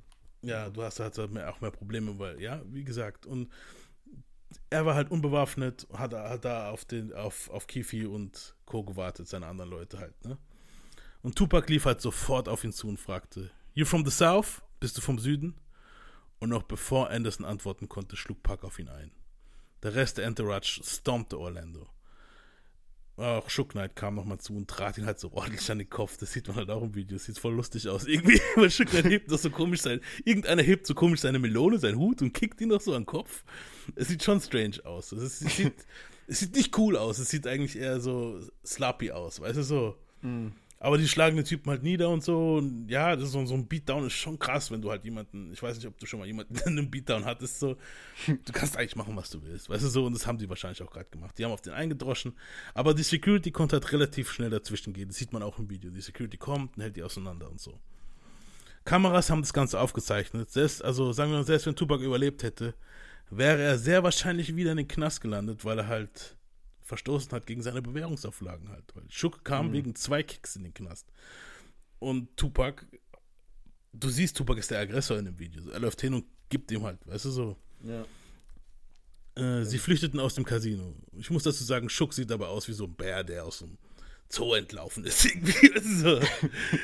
Ähm, es bildeten sich halt riesen Menschentraube so und der berühmteste und heißeste Rapper ist am Start und die Menschenmasse erkennt ihn. Deswegen sind die alle hinter ihm hergelaufen. Weißt du, die Leute haben angefangen, Tupac zu erkennen. Da ist Tupac, da ist Tupac, weißt du so. Hm. Und ich wiederhole, Mann, das alles ist passiert wegen einer Kette, Mann. Im Hotel zieht sich Pac um und erzählt seiner Verlobten Kidara Jones, was passiert ist halt so. Er ist halt immer noch hyped und gibt an. So 25-jährigen Shit halt. Du kennst es, wenn du früher jemanden aufs Maul gehauen hast so und dann erzählst du das so deiner Lady. Also damals hat die Ladies noch so interessiert vielleicht. So heute wird meine Frau wieder sagen, bist du bescheuert, Mann. Also aber damals, weißt du, früher war es vielleicht so ein, du, oder wenn du vor jemandem bist, halt so, oh, dann habe ich ihm gegeben und bla, bla, weißt du? Vor allem, du hast was getrunken und so wahrscheinlich, weißt du, was geraucht und bist noch so hyped vom Kampf und dann, dann kam der Wichser und wir haben den komplett zusammengestompt, der Motherfucker, weißt du. Und dann sagt er zu ihr, es wäre zu gefährlich, für, äh, in Club 662 mitzugehen. Aber weißt du, dass 662 eigentlich für Ding steht? MOB? Auf, auf der Telefontaste damals, wenn du musstest dir öfter auf die Zahlen drücken. Wenn du Mhm. 662 kam MOB raus halt. Ja. Und sie und Pax. Ja, aber 662 kann doch gar nicht sein, dass der MOB ist, oder? Doch. Weil Auf wenn du auf, Doch, ich glaube, du- auf dem Pager geht es. Auf Pager oder Telefon war es? Ich weiß nicht mehr. I-L-M-N-O. Ah, Okay, doch, ja, doch. Ja. Ja, es wäre halt zu gefährlich im Club und wie gesagt, die sollen zu Hause bleiben. Und sie und Pax Cousine entschieden sich halt im Hotel zu bleiben. Und jetzt kommt was, wo ich niemals verstehen werde, Alter. Gleichzeitig verzichtet Pack auf die kugelsichere West- Weste halt, weil ihm zu heiß ist. Also du sagst zu seiner Braut, hey, komm nicht mit, es ist zu gefährlich. Wir haben gerade einen Gangbanger zusammengetreten. Das heißt, er hat doch gewusst, er hat jetzt gerade vielleicht was gemacht, wo Folgen nicht so hat. klug ist halt, wo Folgen haben könnte. Und du ziehst keine Weste an? Das ist halt was, wo ich mich immer frage. Vielleicht hat er auch einfach keinen Bock gehabt auf seine Olle. Und hat deshalb hat sich gedacht, hey, mir wird eh nichts Aber vielleicht passieren. war es ja auch so dieses Ding, so, ja, es ist gefährlich. Und dann hat sie sich Sorgen gemacht und hat er gesagt, so, nee, da passiert nichts. Guck, ich gehe sogar ohne Weste. Das Kann kann, ja auch natürlich sein. auch sein, dass sie dann so, nein, dann geh du auch nicht. Und er dann so, ja, guck, also ist schon gefährlich, aber so, hier hat keiner Waffen und so. Komm, die weißt du, dass ich da. So, wenn, dann prügeln wir uns vielleicht nur wieder und ich will nicht, dass es dazwischen kommt. Das kann gut sein, das kann auch Mhm. sein, ja. Das ist, das ist halt, man können, wir können nur spekulieren halt, warum er jetzt die Weste nicht angezogen hat. Weißt du so? Ja. Weil er hat sie eigentlich öfter am Start gehabt, so. Und die Frau, was hat sie gesagt zu der Konvo? Das ist halt auch das Problem. weil Ich glaube, wenn so eine Schocksituation ist, dann vergessen die Leute auch viel, ne?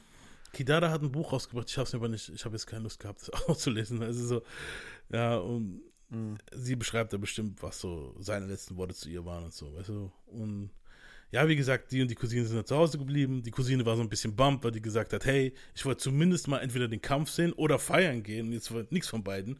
Nur weil ihr Wichser jetzt diesen Motherfucker gestoppt habt. Also so, aber okay. Ähm, ja, und dann Death Row und Puck fühlten sich halt sicher in Vegas. Ich denke mal, das war halt der Grund, warum der die Westen nicht mitgenommen hat. Und Gangbanger sind nicht so am Start. Und das war halt ein großer Fehler, dass er die Westen nicht mitgenommen hat. Als Puck das, Lak äh, als Puck das Luxor verließ, also die waren im Hotel Luxor, sahen, sah, sahen ihn von der Ferne Omar Epps und Marion, Marion Waynes, von den Waynes-Brüdern, der wo mit ihnen den Film gemacht Marlon Waynes, sorry.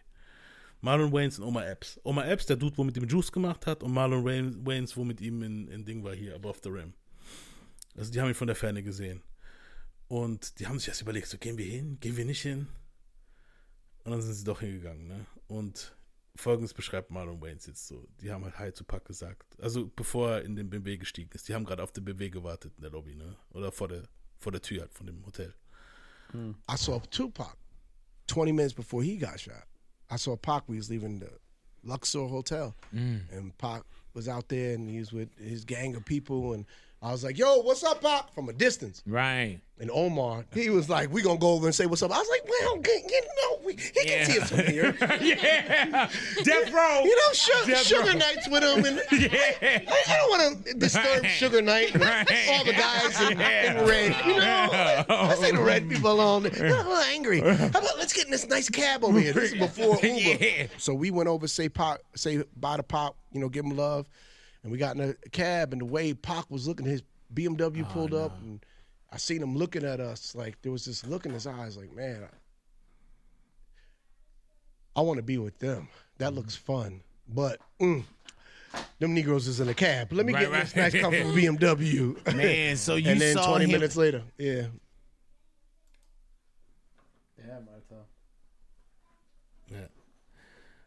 Da merkst du aber auch, Tupac war in einem goldenen Käfig wahrscheinlich schon hier, weißt du? Hm. So, der hat gesagt, hey, das sieht nach Spaß aus. Das andere ist kein Spaß mehr. Weißt du so, das andere ist Gang-Shit. So, das ist kein Spaß mehr. So, das, das, hier die Jungs, wo gerade in, in, ins Taxi steigen, weißt du, denen geht's gut, Alter. Da hat sich wahrscheinlich nichts mit wirklich gedacht. Fuck it, aber ich steige ins Taxi. Ich steige in den Beamer, Alter. Fick die, Alter. ja. Schuck hatte äh, in dem BMW äh, laut Mucke aufgedreht. Er pumpte das Machiavelli-Album. Ähm, das wo damals noch nicht released war halt, ne? Mhm. Die Bullen hielten sie an und meinten, er soll die Musik leiser drehen. Und in der Zeit sind ein paar Fans anscheinend vorbeigelaufen, als sie gerade weiterfahren wollten und dabei entstand das bekannte letzte Foto von Tupac lebend. Zwei Ah, Mädels. Das ist halt auch so komisch, das Bild, gell? Ja, der guckt da so. Der guckt komisch, Mann.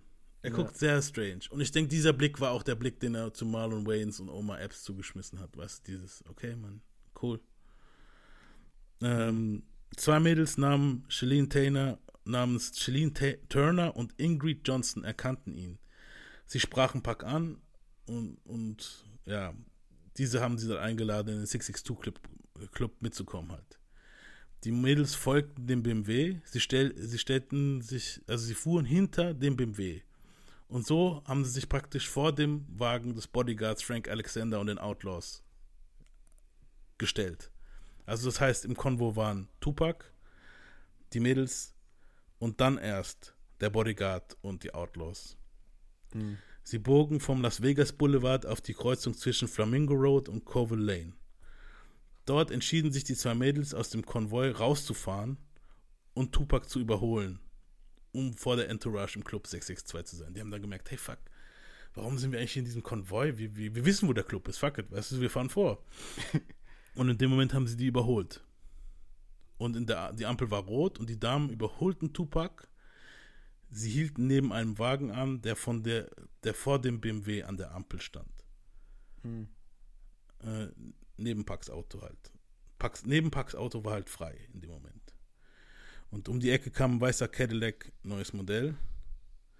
Und jetzt switchen wir mal, bevor wir jetzt da erzählen, was da passiert ist, was wir natürlich wissen, zu dem, was währenddessen bei Orlando Anderson passiert ist, nachdem er auf die Fresse gekriegt hat. Mhm. Ähm, nachdem Orlando zusammengeschlagen wurde, befragten ihn die Cops. Er erstattete keine Anzeige und wurde gehen gelassen. Keefe D und Orlando Anderson schaukelten, schaukelten sich hoch und haben dann auch gesagt, so, was will Tupac nur? So, er ist kein Gangbanger, so, was fällt ihm eigentlich ein halt, weißt du, so. Hm. Und äh, beschreibt eigentlich, es gibt einen Song der, von Glasses Malone, der heißt Tupac Must Die. Hast du den schon mal gehört? Nee. Der rappt aus der Sicht von Orlando Anderson. Was ziemlich krass ist. Und das, also ich glaube mal so ungefähr war dieses Gespräch.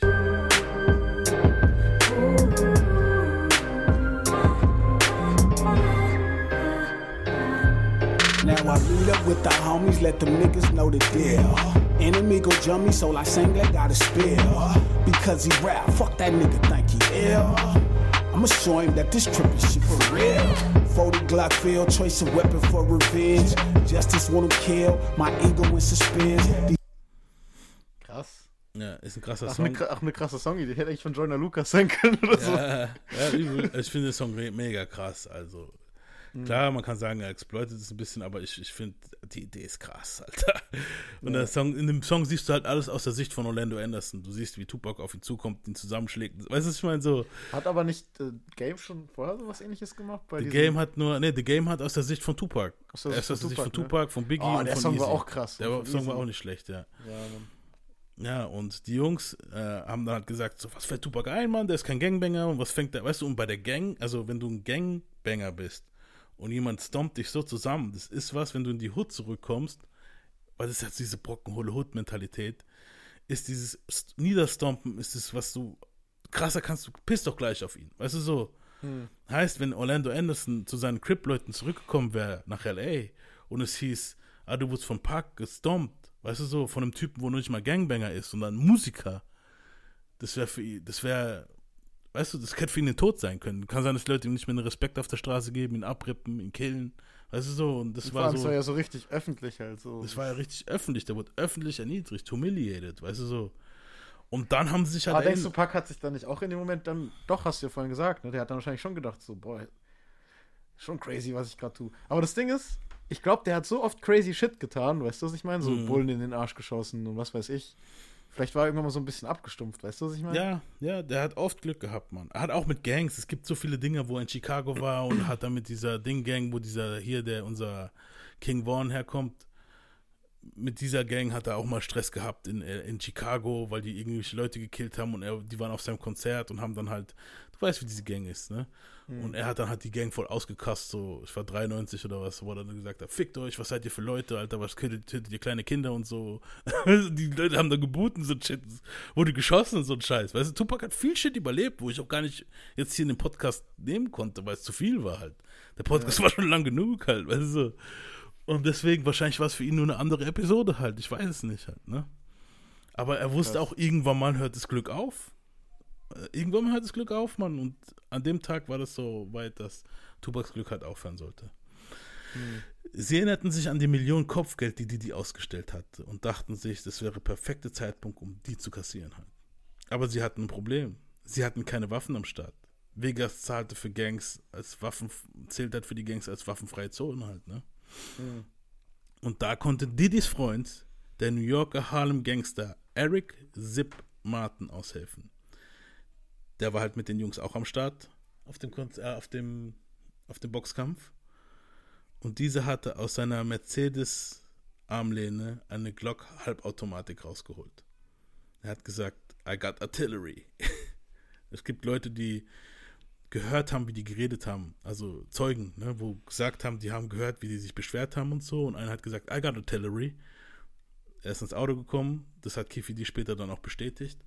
Und er hat in seiner Armlehne versteckt, weißt du, so, so ein Ding gehabt wie so ein Extrafach und da hat er die Glock rausgeholt. Krass. By the way, der Dude, wo den jetzt die Glock gegeben hat, ist der Patenonkel von Biggie und Faiths Sohn.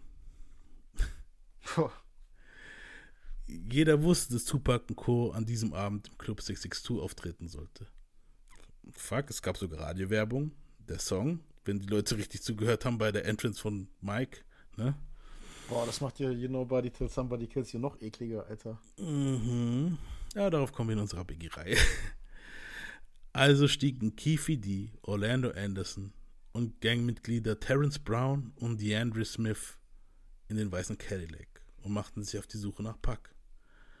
Ähm, vorne links ist Terrence Brown gefahren, Keefe D war Beifahrer, DeAndre Smith, der etwas heavyere Dude, war auf der linken Seite, also hinter der Fahrer. Und Orlando Anderson war hinter seinem Onkel, auf der, hinter dem Beifahrer. Zuerst parkten sie vor Club 662 und warteten. Doch Park und Co. waren spät dran und der Laden war voller Bloods, die langsam auf den weißen Cadillac aufmerksam wurden. DeAndre und Brown hatten langsam genug, immerhin waren sie in Vegas und es war Fight Night. Weißt du, die haben irgendwann gesagt, hey, wir wurden nicht zusammen gestormt, so fickt euch, Mann. Ich hab keinen Bock, die ganze Zeit auf diese Motherfucker zu warten halt, weißt du, so. Und nach 20, 30 Minuten wurden die auch etwas nervös. Also, sie wollten sich ins Nachtleben stürzen. Es wurde zu gefährlich. Sie sind auf den Vegas Strip gefahren und waren, sie waren im Begriff aufzugeben. Und auf Hm. einmal hörten sie, wie Fans nach Tupac riefen. Und sie sahen den Konvoi von mindestens sechs Autos und fuhren von rechts an den BMW ran. Also sie sind vorbeigefahren an denen, haben gesehen, ah, Tupac, bla bla, Fans so, hey, da ist Tupac. Und da haben die einen U-Turn gemacht und sind praktisch von hinten rumgekommen. Ne? Mhm. Ähm, sie sahen halt Krass, nur- das ist eigentlich voll. Boah. Mhm. Das war doch das, wo Tupac aus dem Auto raus war, so geil, so, so gebrüllt hatten, so, oder? Ja, also er hat auch mit Leuten geredet. Wahrscheinlich die Mädels, wo es gerade vorbeigefahren sind, haben wahrscheinlich gesagt, hey Tupac, wir gehen in den Club, bla bla, wir fahren vor, weißt du so, oder keine Ahnung, irgendwelche Leute, wo von außerhalb, wo gesehen haben, hey, da ist Tupac im Auto, weißt du so. Es ist wie bei, wir wollen jetzt nicht Kriegsreferenzen machen, aber du kannst es nehmen wie bei dem Ersten Weltkrieg, wo dieser Franz Ferdinand-Typ erschossen wurde. Die haben auch versucht, den zu killen, haben den nicht gefunden. Der Typ setzt sich an ein Restaurant, esst gerade ein Sandwich. Auf einmal fährt das Auto von diesem Franz Ferdinand-Typ vorbei und hat eine Panne direkt vor dem Sandwichladen. Und dann geht der hin und erschießt den Typen, weil er den Typen erschießt, entsteht der Erste Weltkrieg. weißt du, was ich meine? Das ist krass, das mit dem Ersten Weltkrieg zu vergleichen, aber ja, so in der Richtung war das so. Die Typen haben sich gedacht, scheiß drauf, wir erwischen dir vielleicht ein anderes Mal, keine Ahnung. Und nichts mit hören sie, hey Tupac, bla bla. Und ah. Und Damn, Alter. Aber denkst du, wenn sie ihn da nicht gekriegt hätten, ne? Mhm. Die hätten ja trotzdem Kick auf ihn gehabt. Ja. Aber vielleicht wäre dann irgendwann mal, hätte sich das ja rum herumgesprochen, immer mehr. Es wäre nicht so, weißt du, wenn sie es nicht so schnell gemacht hätten, hätte sich das vielleicht nach und nach mehr rumgesprochen, Security wäre hochgegangen. An dem Tag war eh so, dass, es war sehr strange, so, äh, Alexander hatte, also der Security vom Pack, hatte keine Waffe dabei. Die hatten eh weniger Securities am Start, weil sie dachten, Vegas ist gediegen. Weißt du, so, es, es waren sehr viele Zufälle auf einmal halt. Es war 11.15 Uhr. Vor ihnen der Wagen mit den Mädels. Hier ist halt jetzt die große Debatte so. Orlando Anderson oder Big Dre zogen die Glock und schossen insgesamt 13 Mal auf den Wagen.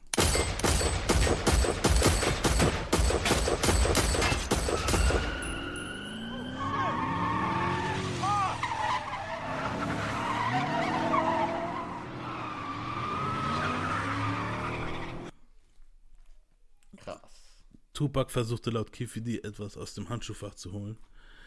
Dann versuchte er instinktiv auf die Rückbank des BMWs zu springen. Aber er war angeschnallt und eine Kugel zerfetzte Tupacs Ringfinger, eine weitere traf den Oberschenkel, zwei landeten in der Brust. Eine dieser beiden landete in Tupacs Lunge. Schuck wurde am Kopf gestreift, Die Mädels im vorderen Wagen fuhren, fuhren sind panisch losgefahren, weil die haben halt die Schüsse gehört. Zur gleichen Zeit ist der Cadillac auch losgefahren. Death Row erwiderte das Feuer und, und sie verfolgten den Cadi- Cadillac. Doch die Crips konnten fliehen. Elton McDonald. er, erwiderte das. Feuer, das heißt, die hatten, die hatten Waffen dabei oder was? Ja, ja, also, aber die, wo weiter hinten waren die Jungs. Weißt du, vor allem Elton McDonald hieß der eine Dude, Buntry hieß der, hat eine Waffe dabei gehabt. Und hat geschossen, die sind sogar noch eine Zeit lang hinterhergefahren. Aber die Mädels waren ja noch dazwischen. Deswegen war das Problem, weißt du, so, also die Mädels sind abgebogen und der Cadillac hat die überholt. Und in der Zeit haben die angefangen auch zu schießen und haben auch teilweise fast auf die Mädels Wieder, wieder, sind, wieder sind die Mädels schuld, Alter. Ja, aber dafür können die jetzt auch nichts, mal ganz ehrlich, Alter. Das Nee, Gott, das war, das war nur Ja, Spaß, ja. Alter. Pack Ähm, ist schuld, dass er dann so da raus musste und brüllen. Der war viel zu Ding, Alter, an dem Tag. Ja, without a care in the world, Mann. Also so. Mhm.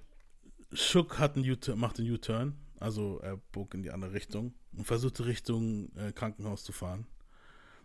Doch zwei Reifen waren am Arsch und Shook, weil Bo Shook halt den Bordstein gestriffen hat dabei und der Wagen, kam, der Wagen kam halt nicht sehr weit. Er kam halt ein paar Straßen weiter, ein paar Blocks, aber irgendwann mal ist er stehen geblieben. Die Reifen sind geplatzt. Trotz Knights Verletzungen und einem platten Reifen konnten er und Pack sich selbst eine, Mei eine Meile von dem Tatort entfernt zum Las Vegas Boulevard zur Harmon Avenue fahren. Jetzt habt ihr halt noch die Straße, wenn ihr wollt. Dort verlor halt Schuck die Kontrolle und sie blieben stehen. Pack war ansprechbar. Er war schon einmal halt in dieser Situation.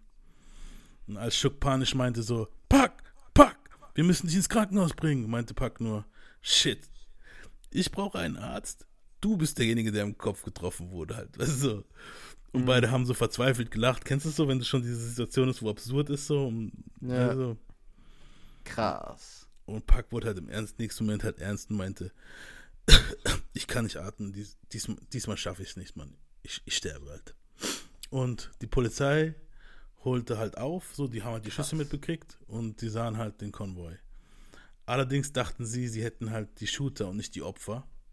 So wurden also Park und Shook erneut von der Bike Control angehalten halt. Weißt du, so als sie weiterfahren wollten. Die haben es halt probiert, aber es ging nicht. Chris Carroll war der erste Cop, der da war. Es wurde chaotisch so. Alle stiegen aus ihren Wegen und mussten auf den Boden halt. Viel Geschrei und Panik und, und so halt. Ging. Also es ging halt, die dachten halt, Schüsse, die fahren halt schnell los. Die dachten, das sind diejenigen, wo geschossen haben. Weißt du, so im ersten Moment. Und dann kamen halt die Outlaws und haben rumgeschrien, der Polizist hat rumgeschrien, es kam immer mehr Polizei dazu und die, ah, auf den Boden, alle auf den Boden, so. Und Tupac, mal, an, angeblich soll Tupac zu Idi Amin gesagt haben, ähm, äh, geh auf den Boden, bevor die dich erschießen halt, aber das, ich weiß nicht, wann er das gesagt haben soll. Weil er hat halt, es war halt eher so, dass er hat halt gemerkt, alle sind raus, Schuck war panisch und hat rumgesagt, hey, hat angefangen, weißt du, musste halt beruhigt werden von den Leuten halt weil er hat angefangen rumzuschreien, ja, Motherfucker, ihr habt die falschen, bla bla, ne? Und Carol bemerkte halt, dass eine Person halt nicht aus dem Wagen stieg, so, und es war Pack. Und Carol ist hingelaufen und öffnete die zerschossene Beifahrerseite. Schuck redete auf Pack ein, so, hey, Pack, Pack, bleib wach, bleib wach, Pack, Pack. Und Pack versuchte halt zu antworten, doch er blutete bereits aus Nase und Mund. Er hat halt gestruggelt zu atmen. Und Carol sah das Blut und vermutete schon, dass Pack es nicht machen wird, halt so. Er versuchte von ihm, die, Cops nennen sowas, eine Sterbeaussage zu bekommen. Vom Park halt. Und fragte, können Sie mir sagen, wer das war? Wer hat sie angeschossen, so? Und Tupac ignorierte Carol, schaute Schuck an und wollte Schuck antworten halt. Weißt du so, er wollte Schuck was sagen, so. Er hat den komplett ignoriert, weißt du so. Und nach zweimal Fragen halt so, weißt du, hat er gemeint, shot ya, weißt du so. Sah, wie Pack auf einmal ganz ruhig wurde, als ob er so aufgibt, so gegen die Ohnmacht anzukämpfen. Und er hat halt, er hat halt Carol ins Gesicht an, angeguckt, so. Auf einmal hat er so vom nächsten Moment auf den nächsten, er hat es richtig krass beschrieben, so. Er hat so am Struggle mit dem Atmen, so. Und im nächsten Moment so, war ganz normal, so Richtung Ding, guckt ihn so ins Gesicht an und sagt zu ihm einfach so mit einem voller Insbrunst, so, sagt er zu ihm, Fuck you! Bevor er halt ohnmächtig wurde. Und die Sanit das waren halt die letzten Worte von Tupac angeblich so. Die Sanitäter wurden in der Zwischenzeit natürlich über Funk alarmiert. Und nach ihrer Ankunft am Tatort, knapp vier Minuten später, brachte Polizei und, Schu- und Sanitäter Knight und Shakur zum University Medical Center in Süden Nevadas. Also ich finde es krass. Es ist halt, passt halt so on brand, dass Tupac seine letzten Worte zu einem Bullen Fuck you sind halt. Es zeigt halt Ride it to the end, Mann. Ride it to the end. Mhm. Ähm, Pack Ja, Feelings ey, was, was soll er da auch noch im letzten Moment snitchen, Mann? Das ist auch bescheuert. Alter. Ja. Hat Weißt du, was ich meine? So dir vor, du wurdest. Eben. Ist eh schon vorbei jetzt so. Fuck it, Mann. Weißt du so? Eben. Er hat halt schon gewusst wahrscheinlich. Und außerdem, außerdem hätte er da gesnitcht. Wäre es ja auch scheiße für Schuck gewesen und auch für sein Image und so. Weißt du, was ich meine? So von daher, fuck it, dann. Fuck you. Scheiße mal, aber ich, denke mal, in dem Moment, wenn du stirbst, denkst du auch gerade nicht mehr an dein Image. Der war einfach nur Fuck you, du nervst mich gerade. Ja, aber du denkst dann schon so, okay. Oder was, was bringt das, was bringt das jetzt, wenn ich verrecke, dem einen zu snitchen halt? Scheiß drauf, Mann. Weißt du, Ja. was ich meine so? Oder was halt schon. auch gut sein kann, ist, wenn der Typ zu ihm gesagt hat, who shot you, who shot you, dass er an den Diss gedacht hat An den Biggie. gedacht hat. Das hab ich aber auch gedacht vorhin, Und er dann so, fuck you. ich weiß es nicht, Mann. Ja. Was, es, es kann gut sein, Mann, ich weiß es nicht. Auf jeden Fall, im Krankenhaus fiel Tupac ins Koma. Familie und Freunde wurden informiert. informiert. Äh, Tupacs Cousine rief Afeni an. Also Tupacs Cousine war als erstes da von der Familie mit Kidada. Und ja, hören wir mal, was Tupacs Cousine zu sagen hatte. At that point, I wanted to make sure that Kadada was all right, because it was just me and her there. She's fucked up. Me, I'm fucked up, but I'm like the next of kin at the hospital. So we called my Aunt Fanny, and I'm like, Pop's gonna have a hard time. If he's gonna make it, he gonna have to fight real, real hard. I found out about it that I was in Atlanta. I took the first plane that I could get. But that period from the time you get the news and you're trying to get to your loved one is an incredibly long, horrible period of time. Ja. Also Afeni hat es mitbekommen, kam sofort angeflogen von Atlanta. Ja, kommen wir mal dazu, was Kifidi und Co. gemacht haben in der Zeit jetzt. Kifidi und Co. sollen den Wagen geparkt haben und sich das ganze Spektakel aus sicherer Nähe angeschaut haben halt. Also die waren, die haben den Wagen geparkt und in dem Moment kam auf einmal, die haben von der Ferne gesehen, bumm, das Auto von Schuck, weißt du so. Hm. Und dann war der Krankenwagen, wie der Krankenwagen kam, alles. Und die standen praktisch Meter vom Krankenwagen entfernt. Wenige Meter. Und haben halt geguckt, ne, was da jetzt abgeht, wie die Polizei kommt, Krankenwagen, bla bla. Sie verkochen sich im Hotel und rauchten Weed. So.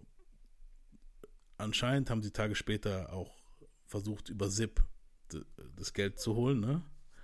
Und Puffy soll über die Nachricht entzückt gewesen sein. Bei einem Telefon mit Zip fragt er, waren wir das?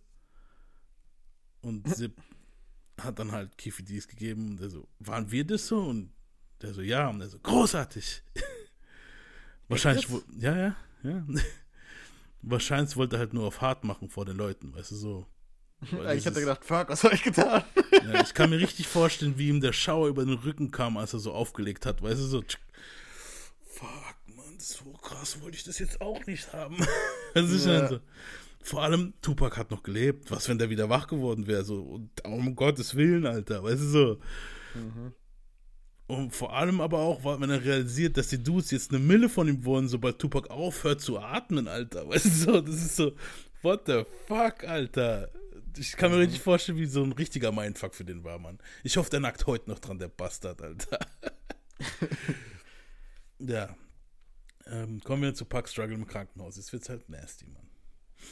Im Krankenhaus erhielt Puck starke Beruhigungsmittel, wurde an lebenserhaltende Geräte angeschlossen und fiel schließlich in ein medizinisch bedingtes Koma, nachdem er wiederholt versucht hatte, aus dem Bett anscheinend rauszukommen. Weißt du, so, also der, dieses, dieses Schockding, weißt du, so, du, du versuchst wahrscheinlich immer wieder aufzustehen und du, du erlebst wahrscheinlich gerade immer wieder diesen Moment, wo du angeschossen bist, weißt du, so.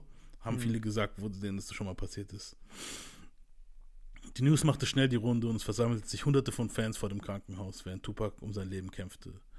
Es besuchten ihn die Outlaws, Snoop, Danny Boy, Shook natürlich, außerdem Jesse Jackson, Mo Preem, Puc's Dad, Billy Garland kam vorbei. Er wurde von Kidada besucht, öfter, die war halt die meiste Zeit neben ihm, mit, mit der Mom halt und der Cousine, ne? Und sie spielte Tupacs Lieblingssongs aus seiner Jugend ab. Das sind die Songs, die wir gehört haben letzte Folge. Wenn jemand im Koma liegt, spielt halt immer das Zeug aus der Jugend, Mann. So. Ich will auch so, Mann. Wenn, wenn, falls ich in Koma liegen sollte, Janik, gib mir Tupac, Michael, weißt du so, komme nicht mit Drake Hurlos oder so ein Scheiß, Mann. Das ist mein so. Ich will ja. Shit hören, der mich in meine, weißt du so, der, der mir der Dieb ist, der geil ist, so, weißt du so. Mhm. Und das war bei Tupac wahrscheinlich genauso. Ja, ein Song, den habe ich extra nicht in der ersten Folge mit Derrière genommen. Das war einer von Tupacs Lieblingssong, der heißt äh, Don McLean. Und der Song heißt Vincent. Und ja, äh, Kidara hat, hat diesen Song gerade abgespielt. Starry, starry night.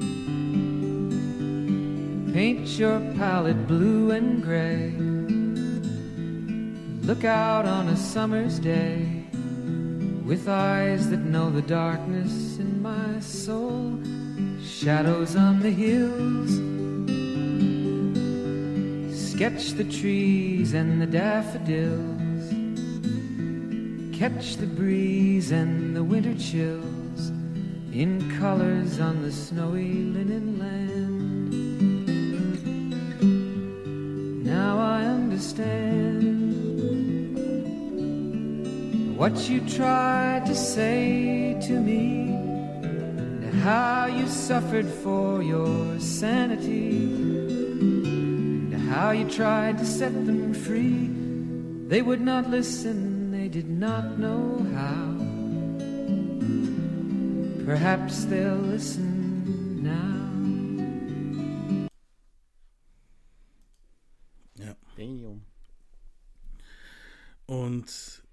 sie hatte den CD-Player neben dem Bett und hat Vincent abgespielt, neben seinem Bett.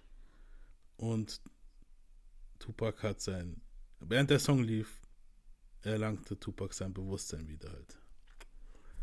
Was? Ja, also Tupac wurde wach halt. Und laut Jones stöhnte Shakur und seine Augen waren halt vereitert und geschwollen halt, weil der war ja an der Dialyse angeschlossen, so ein Scheiß, weißt du so. Mhm. Und Jones sagte zu Shakur, dass sie ihn liebt und er drückte halt ihre Hand.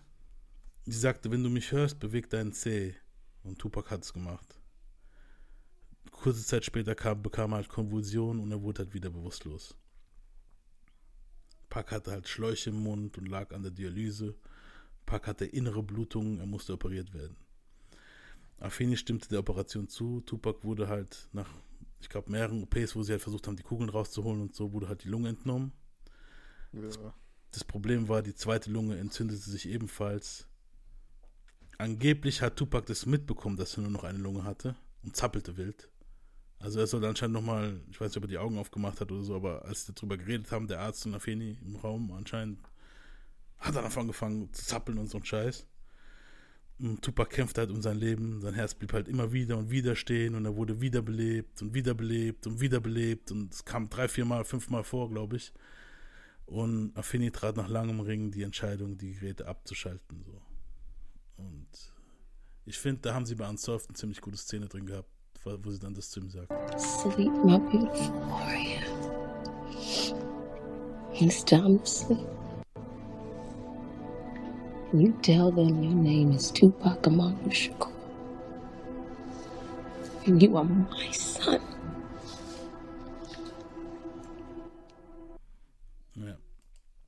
Tupac war frei. Er war jetzt tot. Und am 13. September um 16.03 Uhr verlor halt Afeni ihren einzigen Sohn und die Welt die Stimme von einer Generation. Bury me smiling with G's in my pocket. Have a party at my funeral. Let every rapper rock it. Let the hoes that I used to know from way before kiss me from my head to my toe. Give me a paper, a pen, so I can write about my life of. A couple of bottles of gin in case I don't get in. Tell all my people I'm a rider. Nobody cries when we die. We outlaws, let me ride until I get free. I live my life in the fast lane, got police chasing me.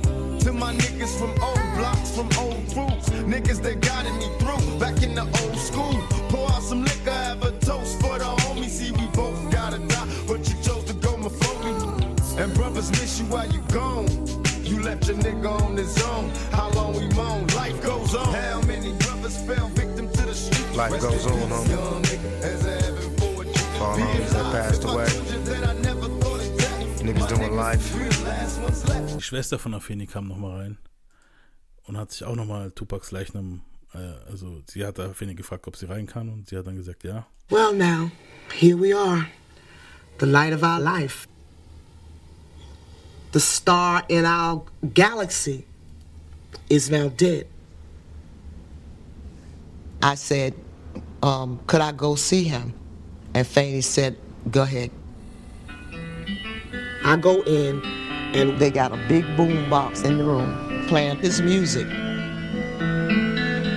I saw my nephew laying on the table with the sheet up to his neck, and the machines are all off. I know he's dead. And I was looking at him, and I'm touching him, and I'm kissing him. I kissed him at his head, I kissed his hands, I kissed his feet, and I'm saying to him, You just fly. Schon wieder das Lied, Alter. Das ist halt dieses Lied für Tupac halt, weißt du. Es war, es wurde halt wirklich im Krankenhaus viel gespielt, dieses Lied für ihn. Tatsächlich. Das haben auch viele Zeugen gesagt, ne? Krass. Naja, wie gesagt. Auf den Straßen vom Krankenhaus brach Chaos aus. Es wurde wild Tupacs Leben zelebriert. Aus allen Ecken spielte halt seine Musik. Ein, ich glaube, noch am selben Tag, es war ja 16.03 Uhr, haben die Bloods einen Krisengipfel aufgerufen und verkündeten Krieg. Es kam zu vielen Schießereien über die nächsten Tage halt. Mehrere Personen starben, mindestens vier. Elf Schießereien können direkt auf diesen Konflikt zurückverfolgt werden. Ein kleines Mädchen wurde bei, dabei getroffen und überlebte, Gott sei Dank. Äh, Tupac wurde eingeäschert. Die Outlaws haben halt seine Asche geraucht in der Weed-Zeremonie. Ich glaube, das war aber erst zehn Jahre später. Der Rest der Asche wurde ins Meer und in der Phoenix Garden in Georgia verstreut. Ja, und ja, das war Tupacs Leben. Damn. Ja. Wir sind jetzt krass. eigentlich noch nicht ganz durch. Da, da war ja auch noch, also klar, da gibt es noch viel, zu viel Infos, was da noch alles im Krankenhaus passiert ist, das mit Snoop und was weiß ich. Ja, das haben wir jetzt alles nicht reingenommen. Aber, aber fuck it, das könnt ihr ja alle dann noch nachholen, weil da kann man sich eh reinsteigern, da kann man noch Dokus gucken, da kann man das gucken, weißt du so. Ja. Ihr habt da so richtig, wir können gar nicht die ganzen Informationen hier reinmachen, das geht gar nicht. Außer wir machen 300 Parts oder so, weißt du, was ich meine? Nee.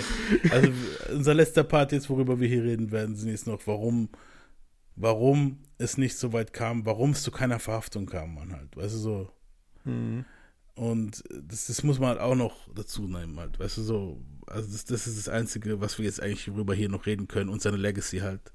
Ja, ein bisschen Ähm, Columbo-Shit. Ja, ein klein wenig Columbo-Shit. Ich habe natürlich nicht so viel Columbo-Shit genommen, weil, A, ich bin kein Bulle, ich weiß nicht so viel, weißt du, ich kann jetzt nicht sagen, wie gut die Polizeiarbeit war ja oder nicht. Hm. Also so, ja. ja, reden wir noch ein bisschen über die Polizeiwork, warum es nicht passiert ist, dass da was, weißt du so. Hm. Ähm, Shock Knight wurde am Tag nach der Schießerei am 8. September aus dem Krankenhaus entlassen, sprach jedoch erst am 11. September mit der Polizei. Er sagte den Beamten, er habe halt nach der Schießerei etwas gehört, aber nichts gesehen. so was Bullshit ist, weil er kannte D. Shook Knight Mhm. kennt D seit seinen Kindheitstagen. Die zwei waren praktisch Nachbarskinder, weißt du so. Ein Sprecher der Beamten sagte, Knights Aussage habe den Ermittlungen halt gar nicht geholfen. Shook wollte es halt auf der Street klären und Biggie umbringen lassen. Für ca. 20k äh, hat er dann auch Pucci arrangiert und das ist dann aber ein halbes Jahr später passiert. Das, darauf kommen wir dann halt bei unserer Biggie-Reihe. Er, natürlich hat das dann perfekt berechnet auch, ne? So, okay, Mhm. der ist jetzt in Kali und bla, ja klar. Ja. Ja, das war, ich verstehe auch nicht, warum Biggie, ja, wir, darauf kommen wir in unserer Biggie-Reihe. Als Shakur ins Krankenhaus eingeführt wurde, äh, gaben halt die Beamten ein, dass sie keine Hinweise bekommen haben. Sergeant Kevin Manning sagte im Laufe der Woche, dass die Beamten von Shakurs Entourage nicht viel Kooperation bekommen. Also, sie hätten von Tupacs Entourage nicht viel Ko Kooperation bekommen.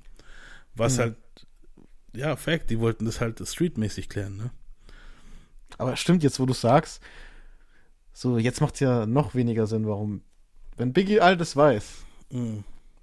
Warum gehst du dann noch nach Kali? So, wenn jetzt die andere Variante gestimmt hätte, dass so Ding wäre, so, ja, man weiß nicht, wer es war, bla bla und so, weißt du, so wie man es die ganze Mhm. Zeit gedacht hat, dann kann ich mir schon vorstellen, dass du dir dann sagst, ach fuck it, ich glaube schon dran, dass wenn ich jetzt nach Kali gehe, dass mir nichts passiert. Mhm. Aber wenn du doch weißt, was dahinter alles ist, Alter, weißt du so? Das, ich verstehe es auch nicht, Mann. Ich verstehe es auch nicht. Ich werde versuchen, in unserer Biggie-Reihe rauszufinden, was die Hintergründe sind, warum Biggie gesagt hat, fuck, ich gehe doch nach Kelly, Alter. Weißt du so, und bleibt dort, keine Ahnung wie viele Wochen, weil er war ja mehrere Wochen dort. Weißt du so? Mhm. Ähm, ja. Wie gesagt, die Jungs haben gar nicht kooperiert. Das stimmt aber halt nur bedingt so. Das LV, LVPD macht halt auch einen scheiß Job. Man bekommt den Eindruck, sie dachten sich halt so, hey, sollen die sich doch alle gegenseitig killen? Es sagt eh keiner was aus so.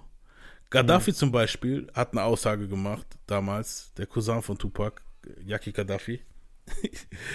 ähm, ja, und der hat eine Aussage gemacht, die findet ihr auch online, die könnt ihr auch gern googeln, was er da sagt. Ich finde es witzig, dass er sagt, dass einer der Shooter aussah wie eine Bitch. und dann sagt er wohl, ja, wie? Er sah aus wie eine Bitch. und er hat aber auch da nicht viel gesagt. Dann war er in New Jersey und dann wurde er aber nochmal vorgeladen und er wollte dann wirklich sagen, hey Leute, ganz ehrlich, ich habe wirklich die Gesichter erkannt und so. Die Polizei hat aber gemeint, ja, jetzt aber nicht, äh, kommen sie später wieder so auf die Art, so, weißt du so, und was Typisch the Polizei, fuck, ja. Mann, typisch, Typisch. Bullen halt. Und in der Zeit war Gaddafi halt in New Jersey, in seiner Heimat, weil er kommt aus New Jersey und da hatte dann irgendwie auch Stress gehabt mit einem Homie, der Napoleons Cousin war und dieser hat Gaddafi in den Kopf geschossen. Also hat Gaddafi im November, ist glaube ich Gaddafi gestorben, auch nichts mehr aussagen können. Krass. Ähm, in Orlandos Familie, also in Kifidis Familie, liegt es anscheinend, es liegt anscheinend in der Familie von Orlando und Kifi, dass die halt nichts Maul halten können, weil Orlando prahlt auf Familientreffen damit, dass er Tupac gekillt hat. Kifi hat sich mit Orlando gestritten, so, er soll doch das Maul halten, so, weißt du, so, sonst krieg, werden die irgendwann mal gefickt halt. Stattdessen gab Orlando Interviews, in dem er sagte, er wäre der Sündenbock und unschuldig. Also, what the fuck? I've been thinking, you know, maybe I'm like scapegoat or something. I just want to let everybody know, you know what I'm saying? I ain't, you know what I'm saying? I didn't do it. Ja, auf jeden Fall hat er dann gemeint, so, ja, ich finde es richtig dreckig. Da gibt es ein Interview, da sagt er so, ja, ich habe Tupac gefeiert, ich war ein Fan. Er war sowas wie der Marvin Gaye des Raps. Und hat dann so das Lachen an, du siehst voll, wie er das Lachen anhalten muss, der Bastard. Ähm, Ja, und ein Mo einen Monat nach dem Tupac-Mord kam Shook wegen des Angriffs auf, auf Orlando Anderson halt vor Gericht. Und jetzt kommt was richtig ekliges. Shook setzte sich mit Orlando in Verbindung und bot ihm 60.000 Dollar, wenn er aussagt, dass Shook ihm helfen wollte und deshalb eingegriffen hat. Okay. Also, du siehst, es gibt auch diese Zeugenaussage, die findest du online. Da siehst du dann, wie Schuck dann da sitzt und sagt er so, ja, ich wollte eigentlich dazwischen gehen. Ich habe gesehen, wie die auf diesen jungen Mann da los sind und ich habe gedacht, hört auf, hört auf. du siehst richtig den Blick vom Richter so, come on, get the fuck off. Weil du siehst Ja. im Video voll, wie er ihn kickt halt, weißt du so. Und Orlando hat halt für Schuck ausgesagt, weißt du so, und das halt nichts getan hat. Der wollte aus, der wollte schlichten so. Hm. Es hat aber nichts geholfen. Schuck bekam neun Jahre alt. Und Orlando baute sich halt einen Mythos auf der Straße auf, so. Er ist halt derjenige, welche so, weißt du, so, er ist derjenige, wo Park gekillt hat und so. Was das krasse ist, ich denke ganz ehrlich, er war es nicht. Er hat nicht geschossen. Ich denke, Big Dre hat geschossen. Hm. Weil, um auf Tupac zu schießen, müsste er über Big Dre, und das ist ein ziemlich fetter Dude, sich über den drüber lehnen und auf ihn schießen. Warum zur Hölle sollte er das machen? Big Dre saß direkt am Fenster. Weißt du so? Der hätte Ja. direkt feuern können, Alter. So. Ich, ich denke, Big Dre war's. Aber um halt Gesicht zu bewahren, musste halt Orlando behaupten, er war's. Weißt du so? Aus dem Big Smoke ist der Wichser in GTA, wahrscheinlich ist Big Dre der Wichser in Wahrheit, weißt du? Genau, ja. Ja, aber Karma schlug halt schnell zu. 1998 kam er halt bei einer Schießerei ums Leben. Da waren so ein paar Dudes, die ihm Geld geschuldet haben, in so einem, in so einem Carwash, also in so einem Autowaschanlage halt. Und dann ist er auf die zugekommen, hat dann angefangen, auf den einen zu feuern. Die haben, die, der andere hat auf ihn gefeuert. Er hat halt aber auch die zwei Gegner mit ins Jenseits genommen. Also er und die zwei Dudes sind gestorben. Big Dre gründete sein eigenes Label. Ach, das hat übrigens Orlando Anderson auch probiert, aber hat nicht geklappt, sein eigenes Label zu gründen. Big Dre gründete sein eigenes Label, auf dem brachte er eine Compilation-Album raus. Unter anderem ähm, huldigte er dort den gefallenen Crip Soldiers, auch Orlando Anderson. Also da gab es ein Album, das war denen gewidmet. Und weißt du, wer auf diesem Sampler übrigens mit drauf ist? Hm. Big Snoop Dogg. Was? Ja. Ich dachte, da siehst du aber auch, dass Snoop auch alles für Geld macht, gell? Also wirklich. What the Ähm, fuck? Ja, und der Crip halt, keine Ahnung, ja. Auf jeden Fall, darauf will ich jetzt nicht so eingehen, scheiß drauf, machen wir kein Snoop-Bashing hier, aber ich finde es sehr, sehr behindert, Mann. Ja, schon. Ähm, Big Dre starb 2004 an seinem Übergewicht. ähm, also ganz ehrlich, fast alle in dieser Geschichte sterben am Ende. Brown wurde 2005 bei einer Weed Dispensary erschossen. Da gibt es ja jetzt mittlerweile in Kelly diese Weed Dispensaries, wo du Weed kaufen kannst. Mhm. Und der war wahrscheinlich da, wollte sich das Dickiest auf die Iggy kaufen und dann kam einfach jemand rein, hat ihn und den Ladenbesitzer erschossen. Also war der auch weg. Ähm, ja. Und Affini stellt halt entsetzt fest, dass Puck broke war, nachdem er tot war. Alles war im Namen von Death Row, Autos, Apartments. Death Row forderte 7,1 Millionen, die ausstanden für Vorschüsse, Darlehen und so weiter. Sie verklagte Death Row auf 50 Millionen ungezahlte Royalties. Es folgte ein Streit auch mit Billy Garland vor Gericht, weil der halt die Hälfte von dem Geld von der Tupac Foundation haben wollte. es ist krass, also da ging es da jetzt richtig um Money halt, weißt du so. Er wollte halt die Hälfte vom Tupac Estate. Auf dem Todeszertifikat gab sie halt an, dass Billy tot sei. Das ist halt auch schon abgefuckt. Weißt du so. er war ja am Leben und hat sich der der Dad wollte halt immer Kontakt mit Puck aufnehmen, aber durch die ganzen Umzüge kam halt nie an den Rand damals als Jugendlicher, sagt er halt. Und Puck wollte ihm auch Geld geben, aber darum ging es halt Billy anscheinend angeblich nie so, weißt du so. Und die letzten drei Jahren bauten halt Puck und Billy eine gesunde Vater-Sohn-Beziehung auf. Aber er bekam am Ende halt nichts. Gönnt euch sein Art of Dialogue Interview, ist ziemlich interessant. Ähm, C. Dolores Tucker klagte Pucks äh, Estate an, wegen, weil Pucks Songs ihr Emotional Distress verursachten und sie ihre Ehe nicht mehr durchvollziehen konnte mit ihrem Ehemann. Warum auch immer. ja, auf jeden Fall ging halt viel los, ging es halt viel ab. Affini bzw. Amaro Entertainment bekam die Rechte für seine Musik zugesprochen. Affini hatte nicht viel Zeit zum Trauern, so sie widmete sich dem Aktivismus, trat in vielen Nachrichtenshows und Talkshows auf. Es kamen viele Songs posthum raus. Es wurden Programme zur Förderung von Ghetto Kids und sogar so eine Schule geöffnet. Das Tupac Amaru Shakur Center for the Arts in Georgia zum Beispiel. Affeni zog nach Sausalito und Shook kam in den Knast wegen der Vega-Schlägerei und Death Row und Knight meldeten sich 2006 bankrott. Fast alle, die darin involviert waren, sind gestorben und ja, wie gesagt, Keefe D hat dann natürlich sein Puffer Agreement gehabt, weil sie dann das, das ist halt wieder ein ganz anderes Kapitel. Du so, da müssen wir wieder Polizeizeug.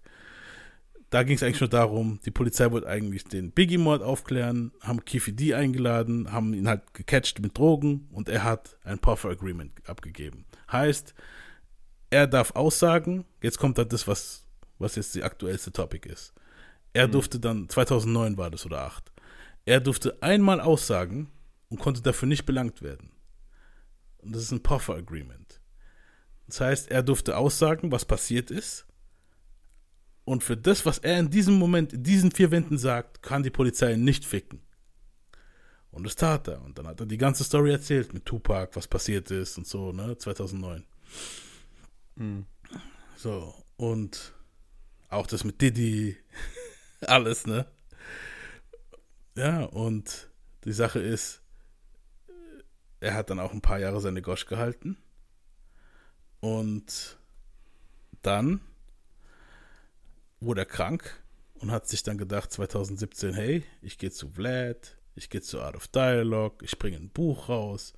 Und hat dann halt nochmal angefangen zu quatschen über die ganze Story, wie er Tupac getötet hat und bla bla bla, hin und her, Orlando Anderson, alles drum und dran, die ganze Story, was wir jetzt gerade auch erzählt haben. Ihr habt jetzt Mhm. viel gehört. Ähm, ja, ich meine, wenn ihr nur hören wollt, wie das klingt, ähm, was er zum Beispiel über Diddy sagt, wie er die Million geboten hat, können wir uns das gerne nochmal anhören, so auf die. Alle, wo jetzt noch hier durchgehalten haben bis hierhin, ihr werdet mit einem Schmankerl belohnt. Hört euch mal an, wie hier Kifi die knallhart Didi belastet. Das ist das Proffer Agree. Also, das ist jetzt diese Aussage, die er 2009 getroffen hat. Ne? Wenn er die jetzt vor Gericht wiederholt, könnte es ein Problem werden für Didi.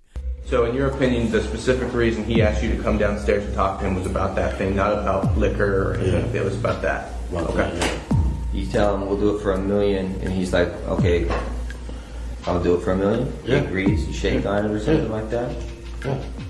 What happened? Gentleman, he uh, like man, oh shit, I, we'll wipe their ass out quick. You know, it's nothing. Who brought up the amount of $1 million? Shit, he did. Puffy did? Yeah. Okay. Wasn't you?